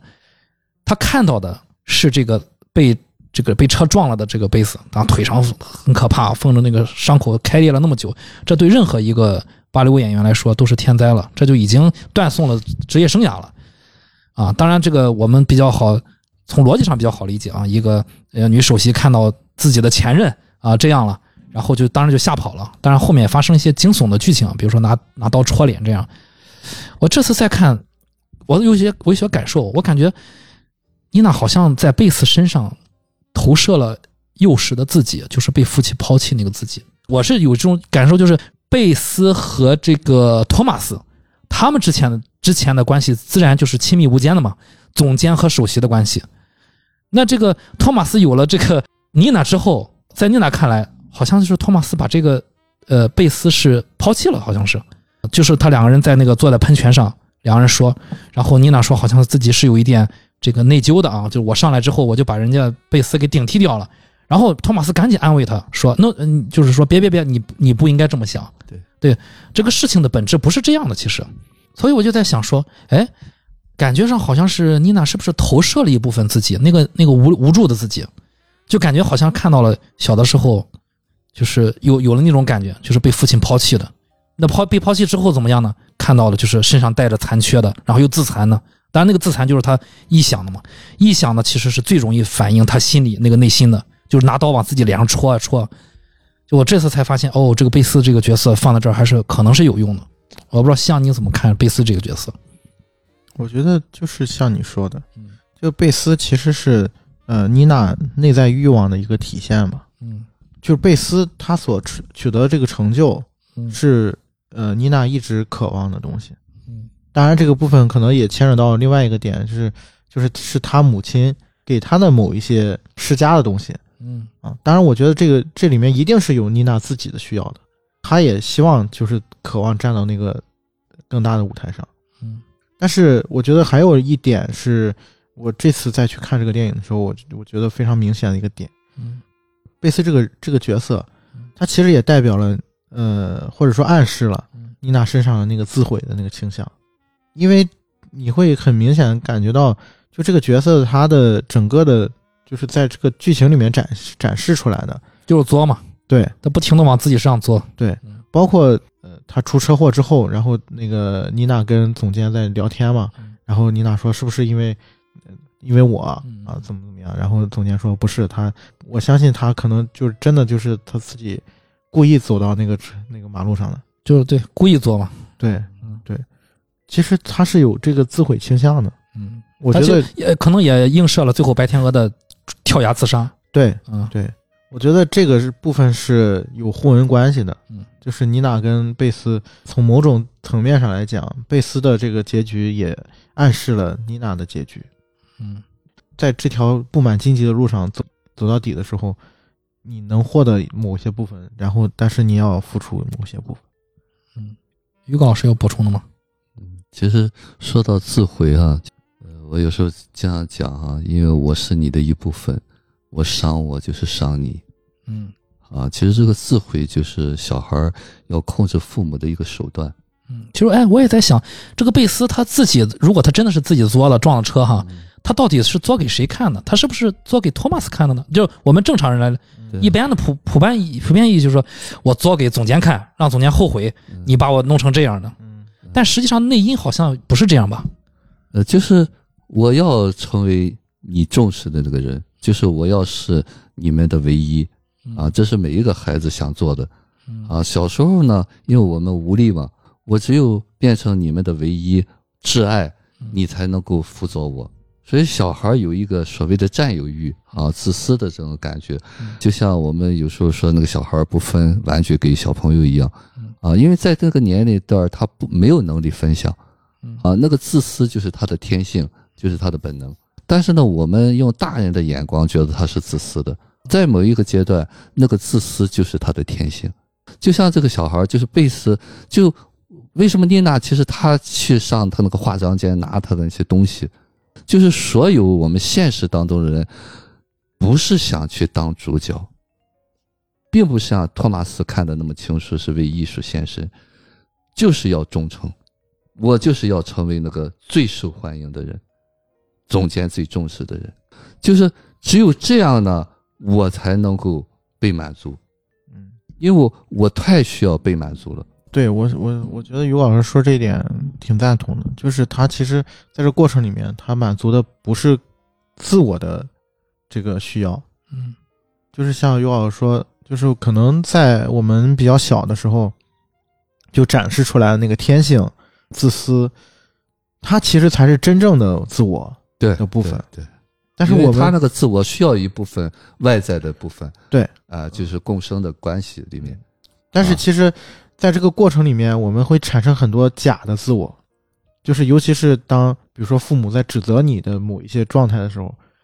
呃，这些模式会潜移默化的，就是会形成你的应对的一种一种模式。呃，假装嘛，对伪装一个好的我，这个好的我就成了虚伪了。然后这个部分其实，在很多时候会有所展现，在我们成年之后，嗯，比如说对而且是比如说我在跟某某个某人接触，就是我们在人际关系当中，就对方做出一个什么行为，我的那个反应，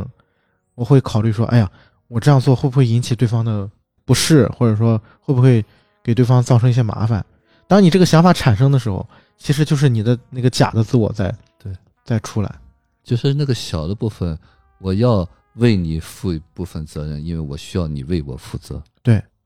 如果真的是一个真的真正的自我的在做这件事情的话，其实你考虑的只会是你自己的感受。可能从这个点上来讲，我们就有一点不近人情的感觉，对对对对，就是所谓的被别人说自私、呃对对，自利。就是你你只考虑你自己，对。但是其实这个部分才是真正自我的那个部分。但是我们在整个的这个呃所谓的包括我们成长的过程啊，包括我们就是人格发展的过程，包括跟父母的关系的处理的过程当中，我们会不自觉的，或者说很很正常的去缺失掉某一些就是我们自我的部分嗯，或者说压抑某一些自我的部分，然后这些就发生在我们在其他的人际关系当中了。嗯刚才聊了这么多啊，我们下面就聊一下这个大女主啊，妮娜。最近我和我妈聊天，我发现我妈在看这个中国人民的公安大学李明锦教授的一些视频啊，呃其实也挺好啊，就是难得就是年纪大的人，就是能沉下心来看一看。因为李明锦他从常年从事这个青少年这个心理问题研究啊，我妈看完之后说，哎，才发现哦，原来我当年在带你的时候是有些缺失的，啊，这个话到我这儿我还是有些触动的。我发现，哎，这么多年了，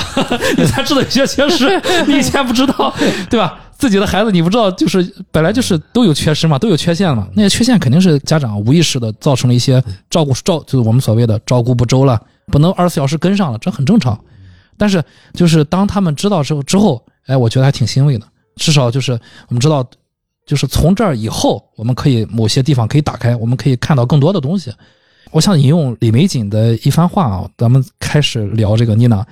就李玫瑾教授他曾经说过，说如果一个人早年老是被教育成乖孩子，他是会有情绪的，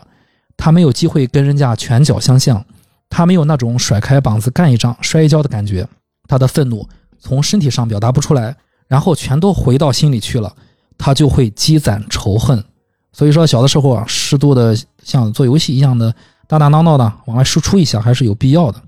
那其实回到这个电影里面，我觉得就是这个乖孩子的妮娜，就是有一些这这方面的问题吧。啊，当然也和他母亲的这个强强势的控制有关系。嗯、大家觉得这个妮娜这个人是个怎么样呢？是你你们是怎么看待她的一些情绪的？其实说到妮娜，我我想起一件事儿，一一句老话，就我们老说老实孩子做大业，你老是让他做做这个乖乖女乖乖女，有一天他就给你把所有的玩具全都扔掉垃圾桶，然后他就去夜店了。然后这个时候家长突然就被架空了，家长自然就会心里空落落的，可不就是这样吗？我觉得看了我和我身边这些发小们成长经历，我们有一部分是散养的那个过程，在外面大自然里面，然后你有时候打打闹闹释放一下，回来之后，其实孩子自己会思考一些东西，慢慢的他会有一个这个这个善恶的辨识度啊，当然也有家长的引导。我是没有经历过，就是只在家里家长的强势的管教下的这种一一种童年。我想问一下，你们是怎么看待妮娜的呃人物身身上发生的这个故事的？我想先听听于果老师的。首先说善恶哈，就是人为造成的一个对立的词，就像对错一样。就是原本这个世界上没有对错，嗯，对错啊善恶一定是我们先有头脑的一个标准。那么这个标准是什么呢？是我们自己的。嗯，对于这个个体来说，他不需要善恶嗯，他也不需要对错，啊、对，如果仅限于他自己来说，对嗯他不需要这个，本能的东西。对，但是呢，比方说我们要社会化，嗯可能有些撒野的东西，就是我天性的东西，就是有攻击的东西，我们就不被允许嗯。为什么现在有运动嘛？嗯，这运动就是释放攻击性的，对，其实很多竞争呃这个竞技性运动它是有对抗的，对，嗯，碰撞，啊其实它在释放一些东西。嗯啊，当然有时候就是我们早年就是看不到这个东西，因为我们受的教育就是这样啊，你比方说顶嘴啊，不听父母的话，就是一个坏孩子。嗯就我们是接不住的。嗯你比方说，就刚才举那个例子，说我要娶你老婆，嗯啊，那要是爸爸，哎，你怎么能说这样的话嗯？你没有办法接触了，你就会用各种方式。就如果整个社会接触不了，就还用道德绑架。那就跑偏了。对嗯，就是现实社会当中呢，就是很多的教育的东西呢，都带着这个成分在里面。什么是教育呢？就是让你成为我好管理的人。当然了，这个东西呢，就是说我们说，因为作为一个社会人嘛，需要有一些规矩，但是呢，这个规矩的前提一定是先内化的爱啊。如果内化早年你没有能力从小的时候无条件的接纳的话，那些所有的规矩都是伤害，就像说老实孩子做大业一样。嗯你有很多东西，你总是在说不对，你总是要听话。那么他那个要彰显个性，就是要搞破坏的那个劲儿，没有被允许啊。嗯他一定是一个井喷出来的，因为他是他的内在的一部分啊。不是说你对错了，他这个内在的那个需要就没有了。对错是外在给他的，内在的那个东西就是精神分析说本我的东西，它在那儿。所以说，我们是不是就是我们能够，比方说，我我之前也举过例子，让孩子有一个你可以选择的，但是呢，你选择完了要承担这个后果。至但至少只要孩子经过了这个过程，他是被允许了。对，嗯就是你有的选，嗯嗯你可以调皮捣蛋，但调皮捣蛋呢，爸爸妈妈不开心，可能我就给你少一点，因为我在养育你嘛。不是说你不可以调皮捣蛋，当然这个调皮捣蛋一定是他的一个需需要和权利。慢慢慢，小孩儿哦觉得哦我这回调皮捣蛋了，你少给我点零花钱，哎下次觉得哎少这个零花钱比调皮捣蛋更难受，嗯，他就有别的选择，至少哎，对嗯，哦，他觉得哦，我可以听话一点儿。啊，我觉得那个得到了这个东西，比我调皮捣蛋更让我舒服，所以他是有选择的。当然那一刻，那我就不要那个东西，我就要出去玩儿啊，我就要一身土一身泥，这是可以被允许的。但是呢，能够做到这一点，我们父母就得很清楚，很有力量。所以是现实当中呢，像妮娜就是听话的孩子，有时候我也在说，当我一看说这个孩子很听话的时候，我会很内在替他难过。这个听话是被训练出来的，我们不需要听话，起码我这个听话是我选择的，而不是被动的。就是我曾经被允许过不听话，对，然后我不听话之后发现听话好说更多一点，哎对我选择听话，那我就选择听话。对啊，这和家家长硬逼必你须要须听话，那种教育没得选。嗯那就那就不一样了。对，呃，香怎么怎么看呢？妮娜妮娜这个人物，有一有一句话叫什么？只有你尝过甜头了，你才知道这个糖我下次不会再吃了。嗯很多时候是我们被压抑住了，所有的欲望和嗯，你所谓的那些攻击性的那些东西，其实是不被允许的，是被压抑的。就没有机会尝试。对，其实是没有机会就是表现出来的。然后这些部分又常常跟，比如说我们成年之后的很多选择，包括我们在面对很多事情的时候一些表现有关系。它会外化出来一些，比如说拿这个电影举例子，就当这个妮娜她被指责的时候，她会说啊，对不起，我下次会表现的好一点。就是像那个那个总监会说，我需要的不是你的对不起，我需要的是你你你去主动去抓住这些东西啊，表现出你的那些你想要这个东西，你的渴望，你的欲望，嗯，因为这些东西其实它代表了生命力，它是你内在力量的一个部分。其实我觉得我们这个，你也可以说是我们的文化也好，可能我们的这些传统的教育和其实我们家庭的一个氛围也好，我们经常是你是不被允许的。就是当一个孩子想要展示出他的天性，想要去表现我对某一个事物的一种渴望和欲望的时候，当然这个部分在这个电影当中还有另外一个形式展现，就是性。嗯，对对对对，其实是呃相通的。然后这些部分都被压抑了，都是不被允许的。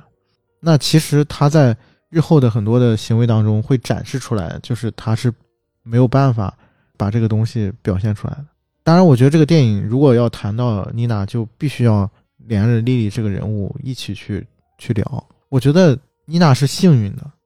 她也是，就是她从某种程度上她也是幸运的。对，因为她有一个机会，这是一个契机，就是可能我们每个人在某个时段，在某一个节点上，可能都会出现这么一个契机，就是这是你获得发展、自我成长的一个契机。就是对于妮娜来说，就是她遇到了人生当中一个很大的一个困难，就是她想要这个成为首席，她想要这个站在舞台上成为就是全场的焦点。嗯，但是这个过程困难重重。她在解决这个这个困难的过程当中，其实我觉得是他自我意识觉醒的一个过程。嗯，对，我为什么说聊到这一点就必须要把莉莉这个人物纳进来呢？因为莉莉这个人物，其实从一开始就是她的自我的外化的一个表现。她有一个细节，她开场第一场戏就是她在地铁站坐地铁的时候，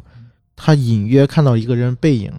然后那个人你可以看到从后面的后续的那个展示，他就是莉莉穿着那身衣服嘛。他是侧面是莉莉，其实对啊你仔细看是莉莉，对嗯，但是其实那也是他自己。对，其中有一个剧情啊，我不知道这个剧情我理解的对不对啊嗯。莉莉第一次进到那个厅的时候，嗯是从外头来的吗？他是对她有两两个展现，一个情节是就是他他说他坐过站了，然后但是其实，在那个前面那个剧情，他是提前下车的。然后他说他坐过站了，他刚刚来这个地方。然后第二次展现就是那个当妮娜在跳那个舞的时候，在给那个总监去展示自己的那个部分的时候，然后被打断了。莉莉从外面走走进来，然后总监说了一句：“啊，他刚从三藩市过来。”这两个细节，我不知道我理解的对不对啊？嗯其实你可以理解成，其实第一次的那个莉莉的出场是妮娜的幻觉，就是真正的莉莉这个人物，因为是她是真实在这个片子里面的嘛，嗯她真正的出现是她打断了那个妮娜的那个舞蹈。是总监提起那个时候，应该是对嗯对，总监说他刚从三藩市过来，所以其实是他幻觉，对是他幻想出来的。所以从电影表现出是一个，就是他把他幻想就内在的那部分，幻想到莉莉身上，是投射到莉莉身上，因为他他这个部分压抑的太深了，对对他他没有影视化了，对，而且他没有办法就是把这个东西通过正常的渠道表达出来，所以其实他把这个部分就投射到了莉莉身上。其实我说实话，有的时候你身边的朋友，就像莉莉这样人，他自己可能都不知道，对都不知道发生了什么对啊，她都不知道你把她作为假想敌了，对对做 成好姐妹了。对，然后，其实说到这儿，我还要再感谢一下总监汤马斯，正是总监汤马斯让莉莉做了他的背替补有意呃的，替替补，对。拿这个刺激了他，他最后才成了，才成了那个万众瞩目的黑白天鹅。嗯，啊，那是托马斯有意安排的，托马斯看清楚了这个莉莉能之于这个妮娜的作用如此之重要，对，嗯，这就是说明了，其实莉莉正就是呃妮娜内心里面压的最深的那个自己。对。所以你能看到这个剧情里面有好多次，包括他他们去酒吧喝酒啊，包括我说他跟莉莉那个床戏啊，嗯。然后包括你他去做替补啊，包括他去所谓的杀死那个莉莉，好像每一次他的这种发展都是莉莉推动的，但其实是他自己。他不敢接受的自己，对嗯。对，只不过他否定了这个部分，他只能就是投射到别的人身上啊，是你推的我。这是个坏孩子，我不能要他。对，但是这个过程也恰恰就是让他发展出来了自我。对是后来托马斯告诉你需你要有这个坏孩子对对啊，就是你必须允许你自己有这个坏孩子。对，而且他在这个过程里面，其实也是一步步的跟他母亲对抗分离的一个过程。嗯啊，就是一开始大家一上来的时候，他其实所有事都是听他妈妈的，嗯，对，但是后来发现他遇到了一个巨大的挫折、巨大的障碍的时候，他没有办法再用以前的这个模式去处理这个部分嗯。然后莉莉这个形象，打引号的莉莉这个形象就慢慢的浮现出来了。嗯然后他他就是借助莉莉这个所谓的外力吧，其实也是内力，然后一步一步的，其实完成了两件事情，就是跟母体的这个分离，然后成为真正的自我，嗯，就是成为完整的一个自我。对。其实中间还有一段剧情，就是在这个呃剧团的那个楼梯间，然后这个当女主得知这个替补是莉莉之后，是害怕的不要不要不要的啊，然后她觉得这这个莉莉要要替换替换掉自己，赶紧跑去跟托马斯说，他那个语气就是说不行，绝对不能是他，就感觉是谁都行。对。就是这是完全是一个就是这个人的内心的投射的一个反应，对。就是为什么为什么就是非要是就是是他呢？啊，是谁都可以，就是就他就不行，是谁都可以。那你在你这儿其实到最后变成是谁都不行，就是你自己的一个投射。就我我觉得可能是真的母亲对他压抑太深了，太大了，然后他对这个莉莉真的是害怕到这种程度，一直不敢让他出来，嗯。这种感觉，他就变成一个潜在的竞争者。对，包括他因为他状态太小了，嗯。他没有办法承受这个，对，太小的时候他没有办法分享，因为在那个小的时候他需要二十四小时的妈妈。嗯。啊，稍微这个妈妈如果再有其他的孩子，他意味着他生存是有问题的。嗯。啊，就是这一个人格的部分，极度控制的部分，就是很小很弱的部分。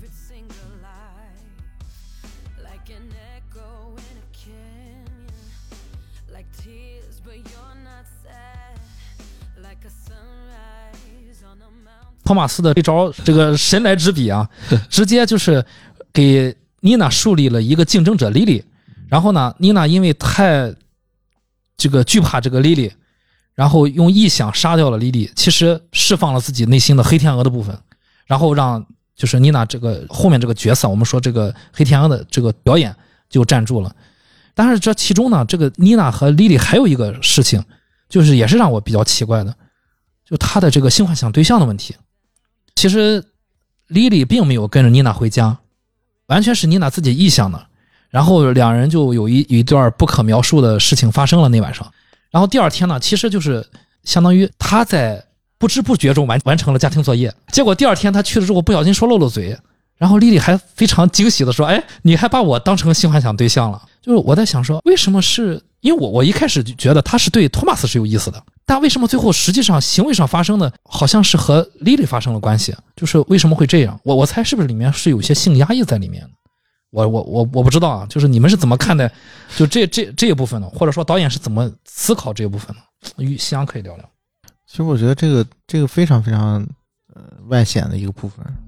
就是刚才我们说了很多丽娜跟莉莉之间的关系嘛。我觉得如果按照正常的剧情逻辑，好像是应该他幻想应该跟托马斯一起，但是最后发现他真正跟他交合的是莉莉。我觉得在那在那场戏的时候，我看到就是一个人，那种极度的渴望，就是自我的那个状态，就是莉莉是他的一部分，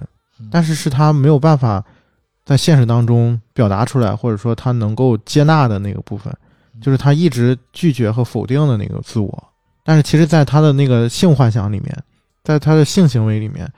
这个部分得到了一个极大的满足。因为我们讲，就是弗洛伊德说梦是这个欲望的一种满足嘛。嗯，其实那个是他最大的一个欲望，就是他希望摆脱所有的那些枷锁，就是完成这个自我的一个完整的自我的一个整合。所以其实那场床戏其实就表达了他最内心最最强烈的那个欲望，就是他希望是可以就是整合自我的，就是我得到一个完美的自我，完整的我，就是丽丽是我的一部分嗯。然后我通过这种完全的亲密的一种接触嗯，就是达到一种天人合一的感觉。就是我觉得在那个 在那场戏里面，我看到就是妮娜在她在在跟自己交合。嗯，确确实有一些自恋的感觉，我觉得。嗯，其实说实在话，就是他还没有，就男女关系是什么东西呢？就是比较成人嘛，嗯啊，你才会有配偶。其实包括我们现实当中很多的恋爱关系，可能并不是到了那个状态，只是说以正常的关系，那么你依然在扮演一个小孩和父亲的关系，或女孩和呃男孩和妈妈的关系。那么所谓的性幻想，就是包括我们之前你在讲的说那个呃高潮，嗯高潮就是一个最愉悦的一个状态嗯啊，就是你中有我，我中有你，达到一个完全人心合一的一个状态。那么那个东西呢，就是我们体验过的最美好的东西。其实两性关系也好，就是这些，就是一个完全的无条件的接纳的一个瞬间。啊。那么至于和谁在一起不重要，重要的是我体验到了那个早恋，那不是和异性啊啊。如果是男孩，可能和呃妈妈是一个异性，那女孩不就是个女人吗？就是在体验那个完全被接纳、完全包容的那个最美好的一个状态。所以那个性幻想，就那一刻，他也只能幻想成这个样。嗯，如果说托马斯那个东西，他就是有过那个真真正正的体验了。对于一个小女孩来说，幻想谁那很正常。就完整自我在母体里面，就莉莉给了他这个东西，所以可以在这一块儿就完成了。莉莉是允许他的，哎，对，哎，就莉莉告诉他说，我们可以这样，所以他才允许自己真的去满足，让自己那个高潮出来。相当于是他在平时生活中观察，哎，莉莉是个可以允许我这样的，所以他一想出来了一个。莉莉就说这有什么？就叫他吃药，又是男朋友什么东西？其实他有一有一幕那个教师，呃对，有有有一幕我在看的时候，我才发现有个细节，就是丽丽她崩溃了，在舞蹈教室哭的时候，丽丽当时进来，她不是第二天就是告状了吗？当时头一天莉莉进到舞蹈教室的时候，莉莉是掏出了烟的。当时他掏出了烟的一瞬间，导演给了这个妮娜一个镜头，妮娜是，哎呦，虎躯一震，说：“哎，这是怎么回事？我长这么大，原来在舞蹈教室可以抽烟的。”我觉得他从潜意识里面是知道，莉莉是什么都可以允许他的，对对对，那就是他渴望的。我觉得，是。你看导演，我觉得在这个地方就特别的贼，嗯。就是他其实安排了很多细节去呈现，就是妮娜她这个转变里面，它是有它的合理性的，就是他身上是有这个部分的，他只是没有表现出来，只是被他压抑了而已。刚才我们谈过的很多细节，呃，包括就是刚才 Chris 聊到这个抽烟这个点，嗯。他有一个点就是当 Lily 给妮娜烟的时候，嗯。妮娜的表现很明显，就是观众你能看到，就是她不是第一次抽烟，就是正常自然的状态来讲，如果那是她抽的第一口烟，她一定会被呛着嗯嗯。啊，就是那是一个很自然的表达。这个一个细节也是在向观众暗示，就是妮娜本身她是有内在欲望的，而且她那些部分是非常强烈的。而且被母亲压抑，她是不敢外现出来，她曾经抽过烟，所以我们观众是不知道的。没错，嗯，对。那说到这儿，我想起我最近看了一个视频，一个街坊，就是父亲或者说孩子，然后母亲或者孩子问他说：“呃，你们是否知道对方的秘密？”嗯，其中一个问题就是你是否拿过你的至亲的烟抽过？就前面几个都都还挺挺正常的。就比如说这个呃，问起孩子，孩子就说：“哎，这个我就是你知道吧？就是你酒柜里面的酒，其实我都灌上水了，酒都让我喝了。”然后当问到其中问到一对母女的时候，这个主持人呢，他接访嘛，就把问题抛给了那个母亲，你知道吗？然后那个母亲说说，嗯，其实我以前我曾经拿过就是烟，就是偷偷的抽过。然后他女儿接着就说啊什么拿我烟拿我烟抽过？然后他母亲说，哎不是不是，我我拿你姥姥烟抽过。那个主持人就嗯。你抽烟吗？然后就问他女儿说：“你抽烟吗？”然后他女儿和他母亲四目相对，然后他母亲就很愣，对你抽烟吗？就我在想说，哎，哦，其实抽不抽烟这个事儿啊，当然就是抽烟是有害健康，我们，但是我们就是从这个话题，我们可以知道被允许的孩子，这个家长的允许是有多么重要。就是我相信，就是这个被接访的母亲，她可能年轻的时候也被允许过，至少她做过了。但我们回到这个电影里面，就你俩肯定是被压住了，她没做过这个事情。我是这么想。我觉得聊完这些之后，咱们再聊一下，就是这个电影里面非常意象化的一个一个道具，就是镜子，通篇都是镜子，各种各样的镜子。然后妮娜和母亲坐在家里面，妮娜坐在盘腿坐在地地地毯上，母亲是坐在呃椅子上。那场背后放了一个三折的镜子，我们可以看到，很明显，母亲就是一个母上大人，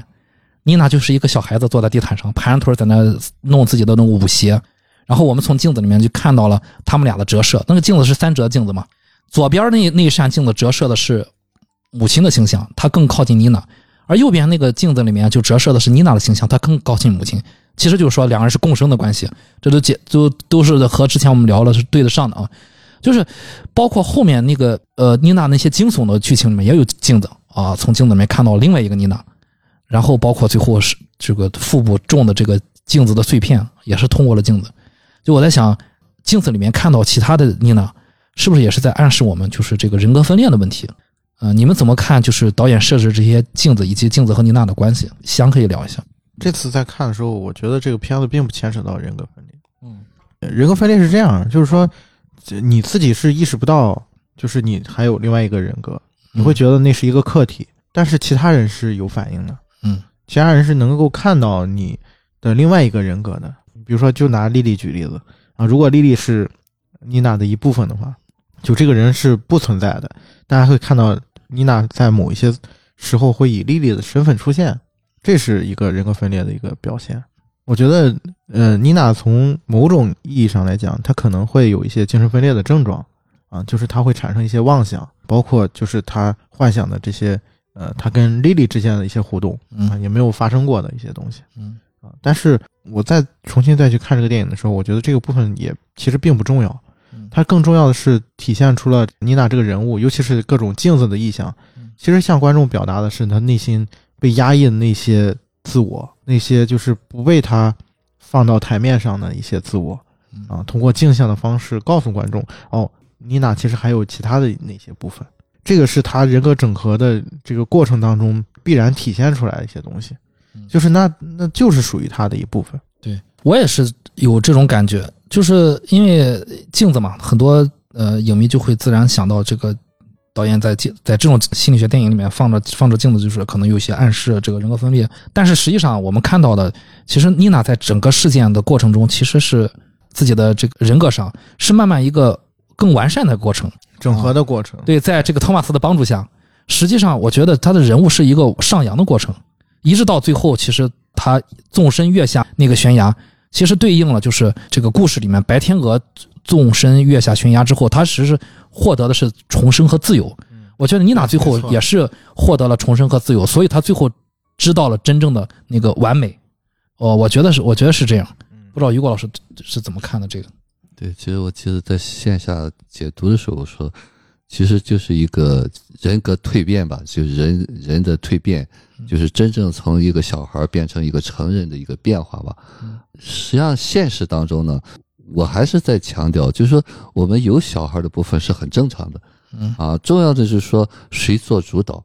但往往就是我们可能非此即彼啊，当然非此即彼一定是一个过程。啊，真真正正做到人格整合，就是我接纳了那一部分的时候呢，这是我的一部分的时候，你才能够驾驭了这一切。那么，其实说到什么人格分裂或者精神分裂，这只是一个就是精神病学的一个名词吧。嗯啊，就是每个人到了一定的状态，比方说现实感，就我们说不统一才是有病了。嗯，到了一定就是说他的冲突太大了，他必须完全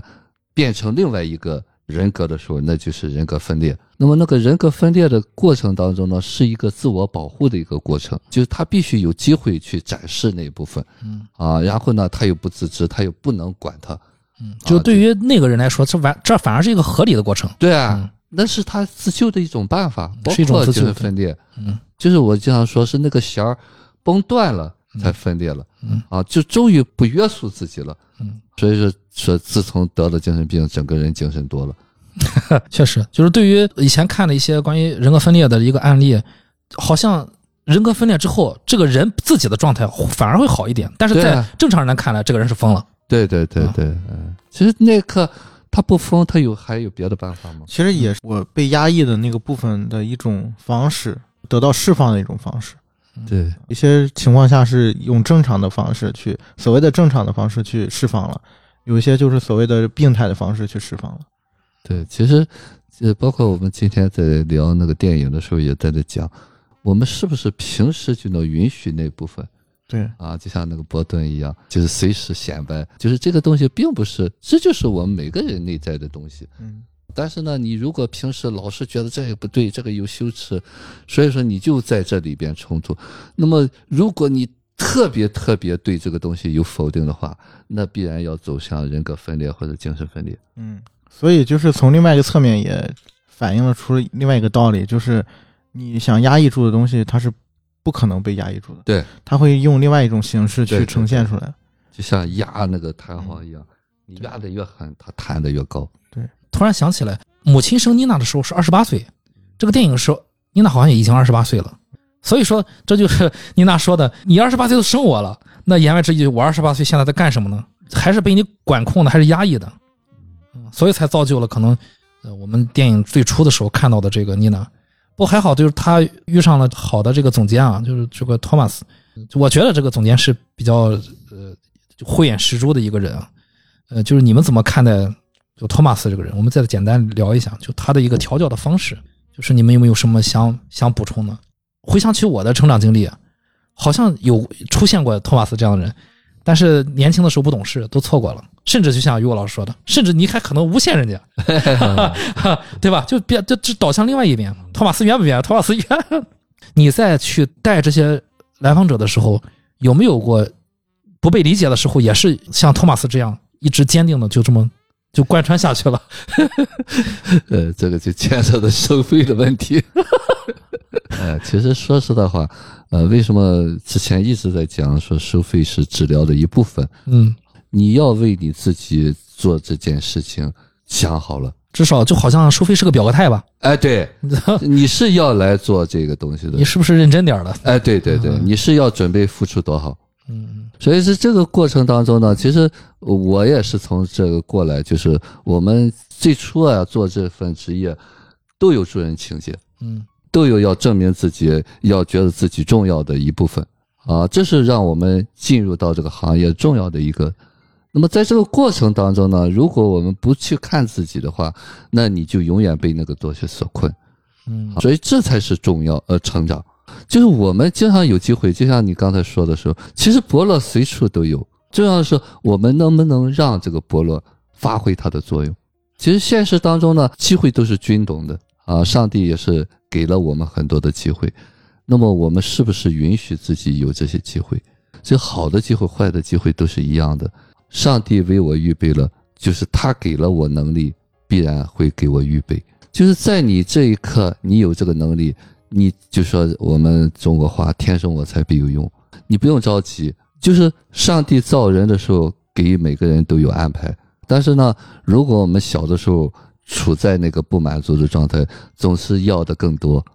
嗯啊，总是把自己的那一部分忽略掉，总是觉得别人家的那个饭好吃，所以这个东西才是你真真正正就往往忽略了上帝已经给你预备的东西，所以这个是我们要不断去认清，你不一定你是非要去做别人，你在这一刻你做的你就很 OK 了。但是这个东西呢，才是我们很多很多就是那个早年的不服的那个劲儿，让我们折腾的那个原动力。回到了那个话题里边，就是臣服吧。当然，这个托马斯他自己哈、就是我们刚才夕阳也在说了，是一个比较知道自己在做什么，人格整合的比较好、比较成人的一个人吧。所以在这个过程当中呢，你看那个贝斯也是他选的，贝斯没有成长啊。所以妮娜在这一个机会时，他可能也是贝斯前的，所以说托马斯一直在试探他，一直在试探他。所以他看到了这个呃妮娜里头有那个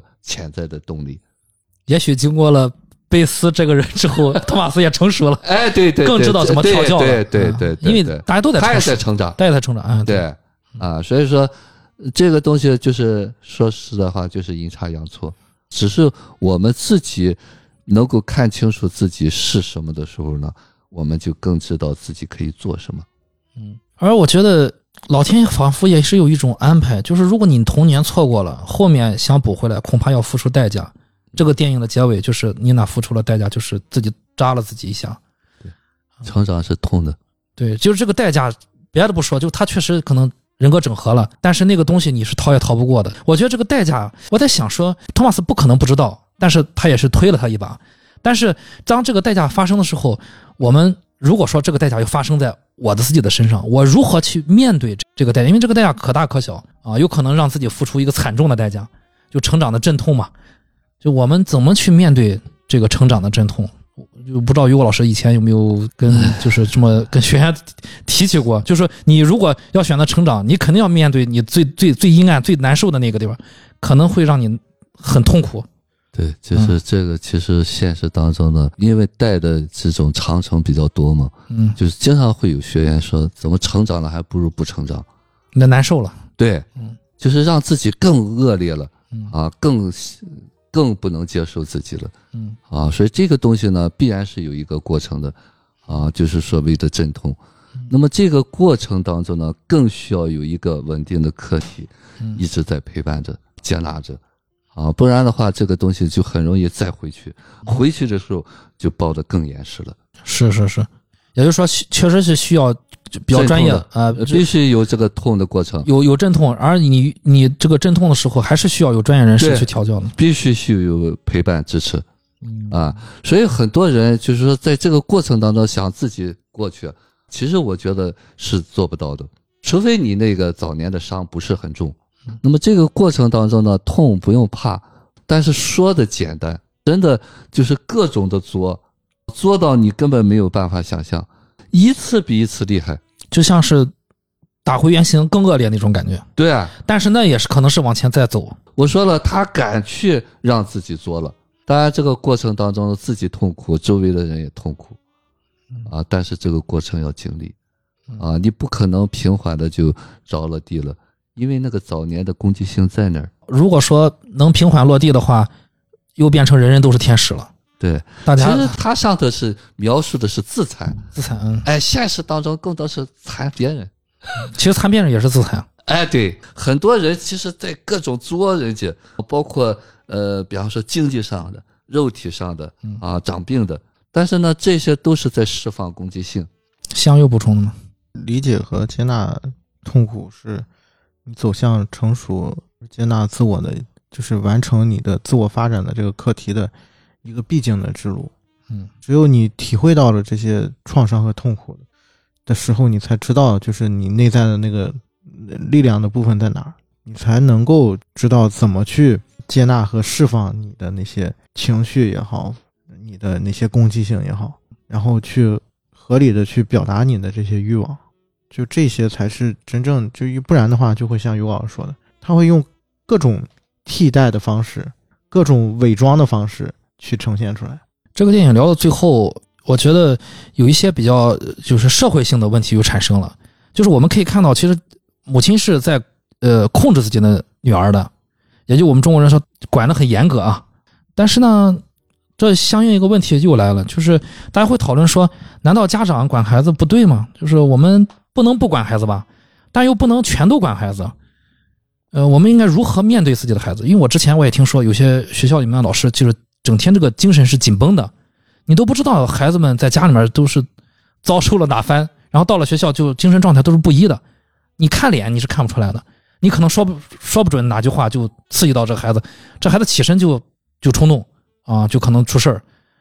所以我在想说，那我们应该如何去面对自己的孩子？然后那我就引申了一个问题：我们应该如何去面对曾经被家长控制过、压压抑的自己？我觉得也想于果老师再简单聊一下。这个东西是一个比较大的，也比较难的解决的一个问题嗯啊。但是我还是那句话，你得先知道你的点在这儿。就是我们可能真真正正，就像我之前在讲我们学 TA 的时候，就我们先要知道自己是青蛙，但是青蛙变王子，这是一个大工程。我们现在能做的，先知道自己是青蛙，别自己觉得是个天王子就行。啊，这就叫自知。当你有自知的这个过程当中呢，你就会不会去抱怨别人，不会觉得责任在他人。那么这时候呢，你可能就是那个无意识的那个情绪的那个释放的东西呢，就会少很多。啊，起码你释放的过程当中，你不会余波很大。过去说那个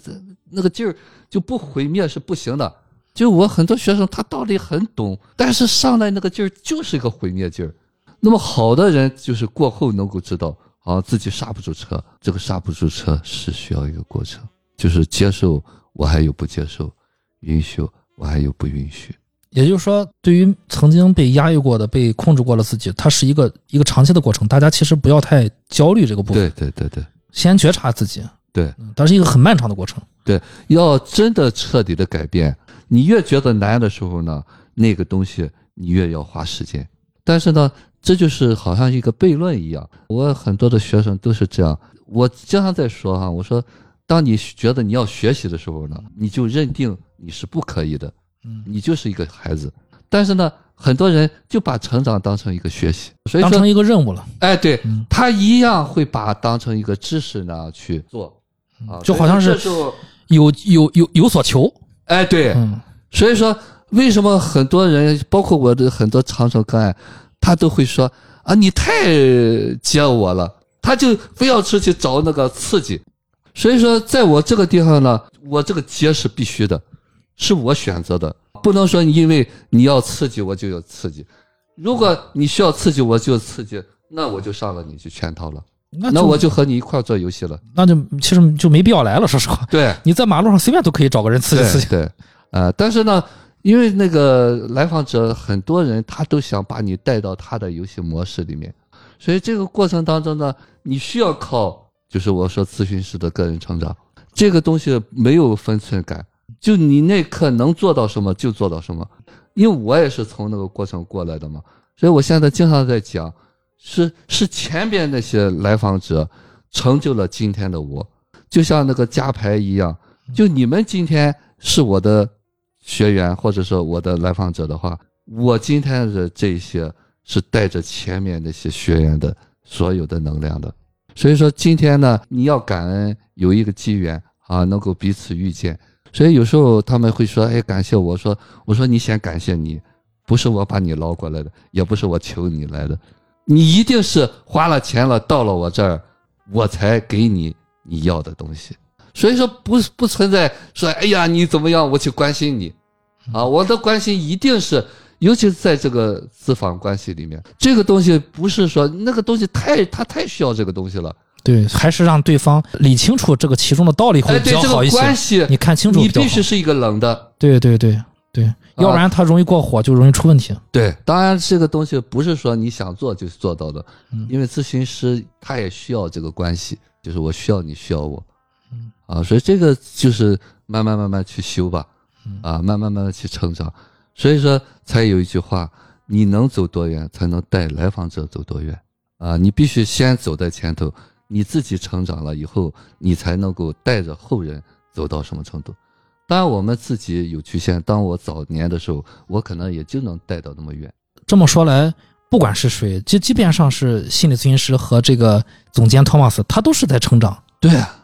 所以就刚才你在说那句话，我很认同，就是在贝斯那一刻，他可能还没有那么有力量。我在看他，呃，托马斯坐在那个喷泉旁边，在说贝斯的车祸的时候，他其实眼里面是动情的，有着泪花了。我相信，就是他可能也是回想起了他往昔和贝斯的一些互动，他知道哪些地方可能当时我还做了有有欠了一点，啊、就欠的可能就是比如说 open your mouth，或者说是给你拉来一个 Lily 这样的人，啊、他可能欠的某些部分，他可能现在才知道。对，或许更多的欠的是推的那一把，嗯会让贝斯觉得他是有那方面的啊，就是我们往往是这个东西更难去把控嗯啊。进来的时候我们接容易，推出去保持距离这个更难啊，更理性化这个东西，这才是我们成长的。就是也就是我经常说，对自己亲人就是舍得心爱的人受苦啊，就是你明知道，就我有时候来访者他要走，我知道他要去绕圈儿，但这个圈儿是他需要绕的。嗯你你是咨询师啊，但是父母很难，父母舍父母舍不得自己的孩子，但是因为父母舍不得自己，对对他是很难的。对，因为他还没到那个有力量的程度。哎，我最近我我因为我我妈不是说她看这个李玫瑾嘛，我们就借借这个机会啊，就浅聊了一下，聊起来我才发现，我妈也意识到，就是在我年少的时候，小小学、幼儿园的时候，她其实对我是有一些控制的，但是她可能没有就是道理上讲的这么明晰啊，就是我对你是有控制的，但她的话语里面就是她意识到了，当时有些问题是那个的，是存在的。其实我在想说，哪有不被控制的孩子？就我也想在借着这个机会跟大家说，大家有时候在可能在社社会和生活工作中，你会碰壁，你会遇到那个，然后你自己想，可能都是因为原生家庭对我的这些压抑控制。其实大家都都都有，就是慢，真的是它是一个漫长的过程，需要咱们去慢慢的去去看到那个部分，然后你才可能才能就像那个剥那个洋葱一点点把它剥开，才能看到一点。这真的是一个很长的过程。到现在了，我才能和我妈 聊一点点这个话题，我们我才能看到一点。她说起那些话，我才回忆起了发生过这些事。哦，我才找到某些问题，可能是不是因为这个原因啊什么的。哦，我才想起来，这么长时间了，可能才会勾起那么一点点。哦，是有一些收获吧，算是。说到这个地方，就是说，现在很多的流派就是练习那个叫感恩赦免这个东西呢，纯是一个套路。那个感恩赦免是你到了那个状态，你自然做到的。就像很多的宗教也是，哎呀，要感恩父母。我说了，教一个吃屎的孩子，他懂什么叫感恩父母？就是当你真真正正脱离了那个早年的那个部分的时候，你自然不会怨父母，也不会恨他。嗯，因为你不再是那个他了。但是你在里面的时候，那个恨就是自然的。不要告诉他，不要不去恨，你恨的是他恨，你那刻他只能恨，你让他赦免是做不到的。但是到这个东西，你自然就没有恨了，别人看到的那是赦免、嗯宽恕。所以说，其实没有赦免、宽恕，就像没有孝顺这个词一样啊。你到了那个东西，你做的那些东西，你是自然做的，别人总结哦，那叫赦免了。嗯，那就是孝顺了。哎，对就是在在我们街坊邻居看来，这人孩子很孝顺，哎，对那由心而发的。对对对，那一刻他不是觉得我要孝顺，他就是想那样做。所以有的时候我也在想，能做到多多少就做到多少，因为你就这么多，剩下多的你要做了，没准你还得让你父母再那么大年纪再还给你，快算了吧。对对对，其实这个话就是很多人就是要证明，你看我都孝顺了，我都赦免，我都宽恕你了，嗯你要这个干嘛？你要交换什么？啊，你要告诉对方我原谅你了啊，所以这个东西呢，就是很隐藏的东西。到结尾啊，我再说一下我最近一个感受，就是我最近又回听了我们之前的节目，比如说我最近回回听了前阵刚聊的什么世界上最糟糕的人，也听了一些别的期啊，包括百期那个节目，我才发现一件事儿，当我回听的时候，所有在下面那一个一个播放的那个播放数量和大家的回复评论，让我意识到，原来大家也是在允许我们几个人聊天。每个人过来听我们节目，只要现在在听我们节目的听众，其实都是你们都是允许了我们聊天。我在回听的时候，也是我允许了那个时候的咱们几个人聊天，这都是带着允许的。我以前从来没有意识到这个问题。当然也有不允许的，专门听着挑刺儿的。不不，如如果说他挑刺儿，我觉得他从某一某一种方面还是允许了，要不然他连听都不听。对，其实说实的话，包括那个挑刺儿，就是我经常说，我也在扮演各种的角色。这一刻，我可能就要扮演一个你仇恨的对象。我我当我看到有挑刺儿的，或者说不，比如咱们说黑粉啊，我其实我想我想到的是，这些人其实都允许了我们说话，至少他如果不允许的话，他会关掉节目。他听到了就是允许了我们说话，那他听到我们说的这些之后，他有一些自己的想法，那是很正常的。但至少我们曾经被每一个点进来的听友们允许过，而我就是其中一个。我以前从来没有换位去思考过这个问题。我觉得，哎，好像我觉得每一个位进来听的听众都是可以允许别人的人。从我们这个节目的角度上，都是爱我们的。对，都允许了一百多次了，听友们。呃，其实包括那些呃吐槽的，我们之所以要骂啊，要恨对。方，其实我是希望你更好的。就是大家看问题的角度不一样。对，对。呃，因为我还想和你有关系。哎呀，聊聊了很多啊，今天真的聊了很多。呃，西安还有要补充的没？很多时候可能有一些事情没必要，就是要当回事儿。有有些东西是命数，我觉得就是很多时候是，你可能会在某一个时间，在某一个节点、某一个时刻，就会你你就会遇到一个事情，就是这个事情可能是好事，也可能是坏事。就这些事情都会在某种程度上就成为你的一个契机，就是像这个电影当中的这个妮娜一样，可能她活了二十八年，然后直到自己二十八岁的时候，才发现就是自己面对这么大一个困难，然后她需要去尝试一些不同的方式，才能突破这个枷锁。可能一开始她也并没有意识到说，或者说在这个过程里面，她也没有说，呃，像我们今天聊的很多东西，他他也自己也并没有意识到。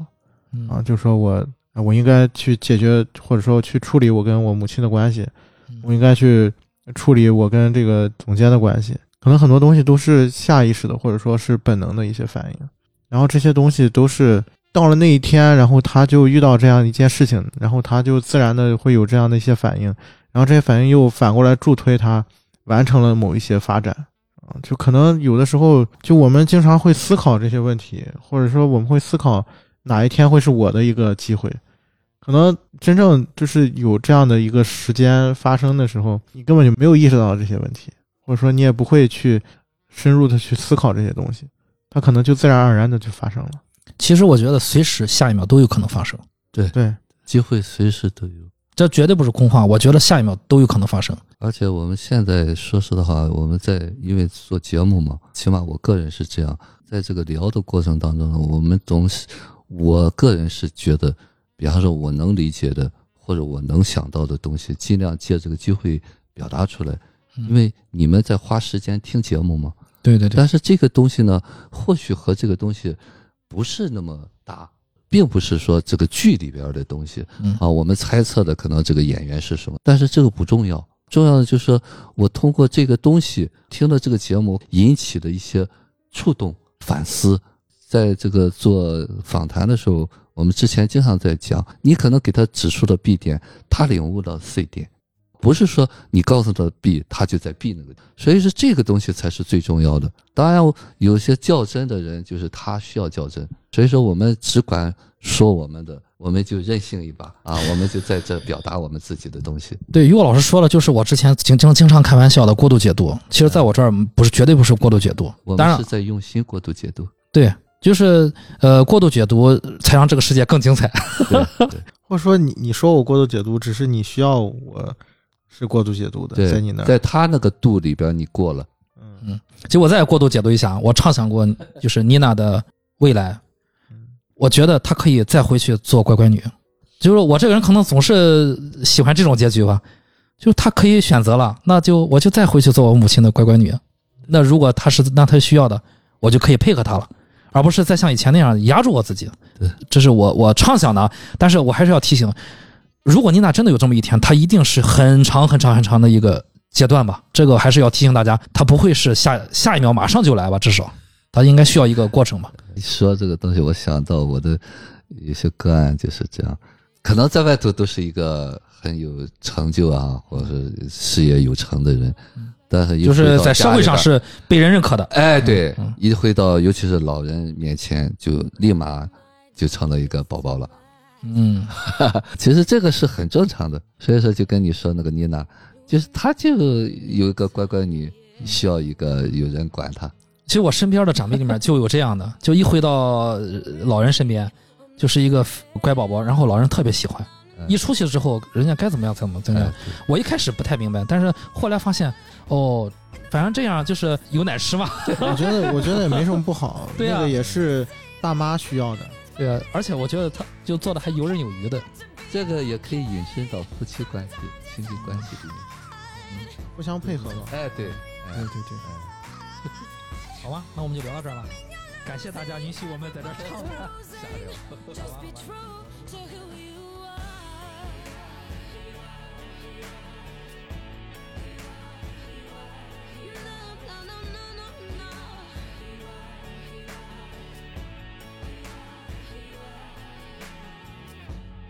Brushing my hair, do I look perfect? I forgot what to do to fit the mold. The more I try, the less it's working.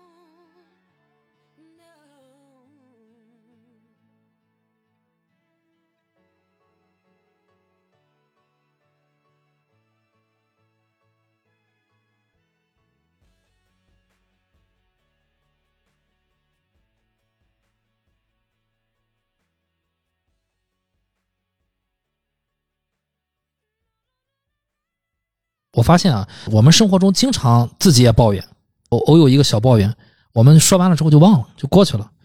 嗯、但是经常会在意别人的抱怨。但如果说我们自己抱怨之后，如果我们有一个觉察，我们通过自己自己的抱怨某一件事情，其实如果能看清楚这个事儿啊，呃，刚才我抱怨的是什么事儿，然后通过这个，然后抓住这个事情，然后去分析自己，可能会认识自己以前没有看到的那一面儿。我觉得就是可能他母亲之前对这方面可能没有太觉察清楚吧。嗯他也不可能觉察。现实当中，说实话，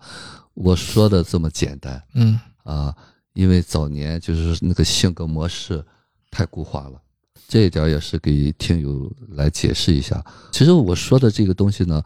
就是说我们有这个可能，嗯但是呢，要做到我说的这个东西，几乎是很难。嗯。啊，那必须是你每一步都是走得很顺的，就是在不同的年龄你都被接纳过，要么就是你回来重新来修自己，你把这一切看清楚了，啊，完全处在一个当下的状态，你始终很清楚你这刻能做什么。嗯。所以说呢，我说的这个东西呢，只是给大家有这么一个机会，就是早年你没有机会，因为那个命运促使了嘛。嗯你是谁的孩子啊？你要经历什么东西，你没法选择。但是今天呢，你有机会成长，嗯你有机会可能做成像我说的这种完全自主的一个人。那么这个过程当中呢，你起码不会觉得那个东西是应该的。嗯就今天下午在说的，就我们现在呢抱怨了，还觉得就是该人的事嗯啊，完全没有意识这个抱怨是你需要的。啊，这就是我一直在节目里边强调这个，你可以做不到，但是你知道你可以做到。其实我以前，呃，我这个人就是抱怨挺多的，嗯在和我相处比较接接近的人的里面，能给我提出这个问题的，我爸妈不太光提，他可能已经也已经习惯了，再加上就是呃，可能我爸妈也有这种，父母身上也有这种喜欢抱怨的，然后我抱怨就比较多。后来呢，就是谈恋爱的时候，女性朋友会给我提，说你抱怨比较多，一个提也就罢，我可能没没当回事。后面也有又有人提的时候，我才意识到，我我仔细反思一下，我好像抱怨抱怨比较多。后来我才慢慢明白，有有可能有些事情确实是对方引起来的，啊，就是比如说对方做错了或者怎么样的，但是我借我是借题的借了那个事情呢，给我造成的影响我是不能负责的，我就推到完全把那个气就撒出来了，把那个情绪就撒给对方了，然后对方自然就人家就不愿意，就会说，哎，你爱抱怨。我慢慢知道，哦，原来这个不光不能解决问题，然后呢，还造成两个人这个这个关系也不好。才知道，就是原呃可以以这个比较正常的这个情绪去面对对方的错误。其实面对了对方的错误，就是面对了自己的错误。对，尤其是我在自己别说对方犯错了，我在自己犯错的时候，那是更更要命的。我有时候以前是自己犯错的时候，我会直接赖给对方，把气撒在对方身上，那就是其实和别人出了问题，我喜欢抱怨的时候，其实是完全一样的。我到后面才看明白。对，这这，我觉得这这个这个事情可能真的是，他需要一个很长的时间才能意识到这个问题。其实 Chris 在讲这个东西啊，我觉得也是给听友一个示范嗯啊，就是我们其实包括我自己之前也是经常抱怨的，嗯就是这个抱怨呢，就是我们小的时候嘛，我说了，小的时候就是可能父母没有给我们那么多的接纳和允许，嗯那么那个小孩就是带着这个情绪，他这个抱怨是代表他早年的需要。那么我们现在呢，这个性格已经形成几十年了，不是那么容易改变的。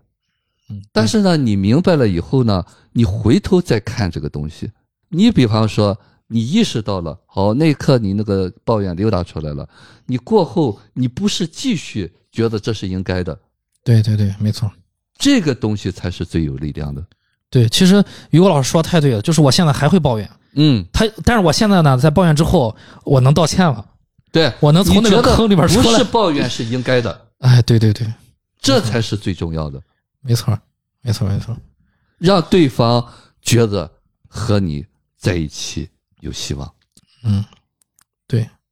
就是以前抱怨之后，如果对方给我指正，我会很生气。对，一定要把对方拉进来和我一块儿对干我们一直在讲理由，我为什么抱怨？对，就是就是只要对方一反击，我会觉得他错上加错，你本来就错了，哎你还还说我你错上加错。现在就是有机会，就是他抱怨还会出来啊，那个东西确实根深蒂固的。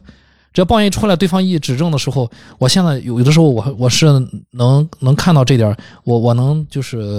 呃叫就道歉吧，去跟人道个歉，说我 就是对不起，然后刚才可能又抱怨了，你多包涵。以前绝对不可能，以前别说我说不出口，以前是根本没有这根弦，根本就就就就根本就不是我错。对，没错没错，以前就是觉得 这是理所当然，是你错了对嘛，对对对对对对。所以说，我们第一阶段先要明白，这是我自己的问题，我做不到，是我做不到嗯啊。所以这个就是我们现阶段的人能做到这一点，已经是很不容易了。嗯这个就是认知。对，我们现在都觉得，就我过去就觉得哪我我哪有错，都是你的错。没错没错。我还记得有段时间，我还经历了一小段时间，就是连我我知道我要道歉，我也想道歉，我就说不出口。我给大家建议就是，如果你真的说不出口，就放过自己，你绝对说不出口。没事儿，哎，对没事儿，哎，但是你心里边已经有改变的东西了。对，有一段时间其实我还挺纳闷的，就是我明明想道歉，咱们就是 就是你比如说吧，就是我甚至说了对不起，嗯，但我就是说不出来，就是我我错了哎，嗯我就是说不出来，就是真的是那个劲儿就是下不去了，对啊、就是那那个时候我才意识到，哦，这个东西根深蒂固的，你根本就是你你在干什么呢？你在赌自己，赌到这种程度吗？他就是赌自己，对能说出这是我错了，是有一个状态的哎，对对啊，你明白了不行对对对，啊，你必须有这个状态出来了，那个一点儿不难，随口就出来了。嗯然后聊到这儿，我我也想跟于果老师提一下，其实当人意识到说，哎，我这个问题我可以有机会去改正的时候，我就会产生焦虑，你知道吧？我我有一段时间就是焦虑，明明知道我我明白了，我是有点自以为是啊，我是有有一点抱怨，嗯，但是我怎么就改不了这个东西？下次还会我还会重复，我就会有焦虑，我就是改不了，这怎么办 OK，, 其实这个东西呢，也就是我说成长过程当中都有的一个阶段。嗯，就是这叫什么东西呢？就是你头脑中的父母拿到这个成长的标准来要求你内在的小孩儿。嗯你看你都懂了，你看你又做错了，嗯，是是连这个一块儿去觉察，这就是我说的觉察那个觉察者。嗯，就我们那个一开始的那个觉察者是小孩扮演的，对，没错没错，这个说是个小大人儿。对对对，他其实还是个小孩儿，对啊，他想变成哎，他想变成那个成人，假扮成人。但是其实他另外一面，他还是个小孩儿，然后他对啊，其实还是在哭诉，他本质我做不上到。还是希望你们满足我，我表现的好一点儿，你该满足我了吧？嗯啊，所以这是一个成长必然要经历的过程，就是这个东西，我们是不是能够接住？啊，这就是呃，就是左右这个来，就是这个咨询师的能力的。嗯这个东西你如果接不住的话，你可能就会评判他，嗯，是一评判呢，这个人更要装了。所以说这个东西呢，就是反复了。对对，所以说我经常在讲哈，就是一个机缘。嗯我还记得有一次我跟 Jackie 道歉的时候，那个时候可能就是处于你刚刚说的吧，就是能有这个小孩去想去扮演成成人父母，道歉的话说出来了，但是我已经哭了。事后我再去想那个状态，其实就是我知道，其实我还没有到那个状态，硬要说那个话说出来，你的情绪会会很激动，但是说出来之后，我的负担会小一些。我知道，哎，这次说出来了，还好还好说出来，因为那个说不出来的时候，就会有那种挫败感，就你明明知道你要干什么，但你就是做不了。慢慢慢慢自我觉察一段时间之后，终于到那个临界点，能把那个对不起，这次是我错了，我我确实对你抱怨了，那种释放感说出来之后，我那个泪水其实里面还是带着一点喜悦的，它也是有释放，有那个压力，也是有喜悦。是。其实有时候那个哭泣也是很有意义的。嗯，对，啊，毕竟我们内在有一个很弱、很委屈的小孩嗯，我觉得哭泣的原因啊，就是那个小孩真的一直在那儿，他可能他就是委屈的，对他一直在那儿，啊他就是不服的，只是说我们现在还被他控制着。那么我们不被他控制，不是说他不对，说到这儿，真的挺感谢，就是有的时候你能遇到能包容你的人，他只是给你提醒提醒一下。我知道，哎，我的老问题又来了。然后那一瞬间，不知道哪根弦搭错了，我就那次就说出来，说出来之后，我自己就流泪了。真真正正能接住我们的，一定是我们自己。啊，这世界上没有一个人真的是理想的父母。嗯因为我以前是个爱抱怨的人，我特别把这段就是分享给大家。我要是二十八岁生了孩子，恐怕我也会说出一样的话。对，所以说这段剧情还是对我挺有触动的。对对，其实不管多大啊，不管你明不明白，就是有抱怨不是一个问题啊，那只说明你早年有很多很多的怨，很多很多的不服。我说是早年啊，你毕竟是被呃压制过，嗯啊，被控制过，没有被完全接纳过嗯，啊。对所以说那个早年的小孩儿，他就是想表达。这刚才于果老师说的，说如果你有抱怨没有问题。我我个人分享我的我的感受啊，我觉得有一个人能对我说这种话来说的话，还是很重要的。我觉得这种话带来伴随的就是那种和解吧。啊、早前如果没有人说这种对我说这种话的话，我自己很难问自己要到这句话，要肯定也是假的，那就是看鸡汤要的。他自己没有没有理解、没有和解的时候，不要不来这种话，看什么都是鸡汤。但是当有有真正有一个人，你身边的人对你说这种话的时候，我就我就会记住，慢慢去消化这句话，慢慢的就对自己有一些和解。到最后呢，其实我才能问自己要到这句话，就是自己才能跟自己说，没有关系，这个不是个问题。所以我我才明白，如果我把这个话也告诉我身边至亲的人，是多么的重要，因为这句话曾经对我来说非常的重要。对对，对我把我的这个感受分享给每一位听友，找就是这种话对我来说是很重要的，我也分享给给过我身边的人，包括我的父母和就是 Jackie。呃，这个话啊，真的不是我们学出来的啊，是你真正内心里真的这么认为。对对，没错。那你在说这个话的时候呢，一定是有力量的。嗯啊，真的不是你背过的这句话啊。我们之前在刚开始考咨询师的时候，什么共情啊、接纳啊，叫做同理心啊，那只是一个词语。技巧，对当然，你真真正正到了那个位置上了，你就是那些标签儿嗯嗯你不是想去那样做，嗯，你本身人就有这个力量。变你就你就会变成我原来看的那种鸡汤。哎，对对，他看不懂对对他就是鸡汤哎我有时候说鸡汤是鸡下的汤，和你没有关系。嗯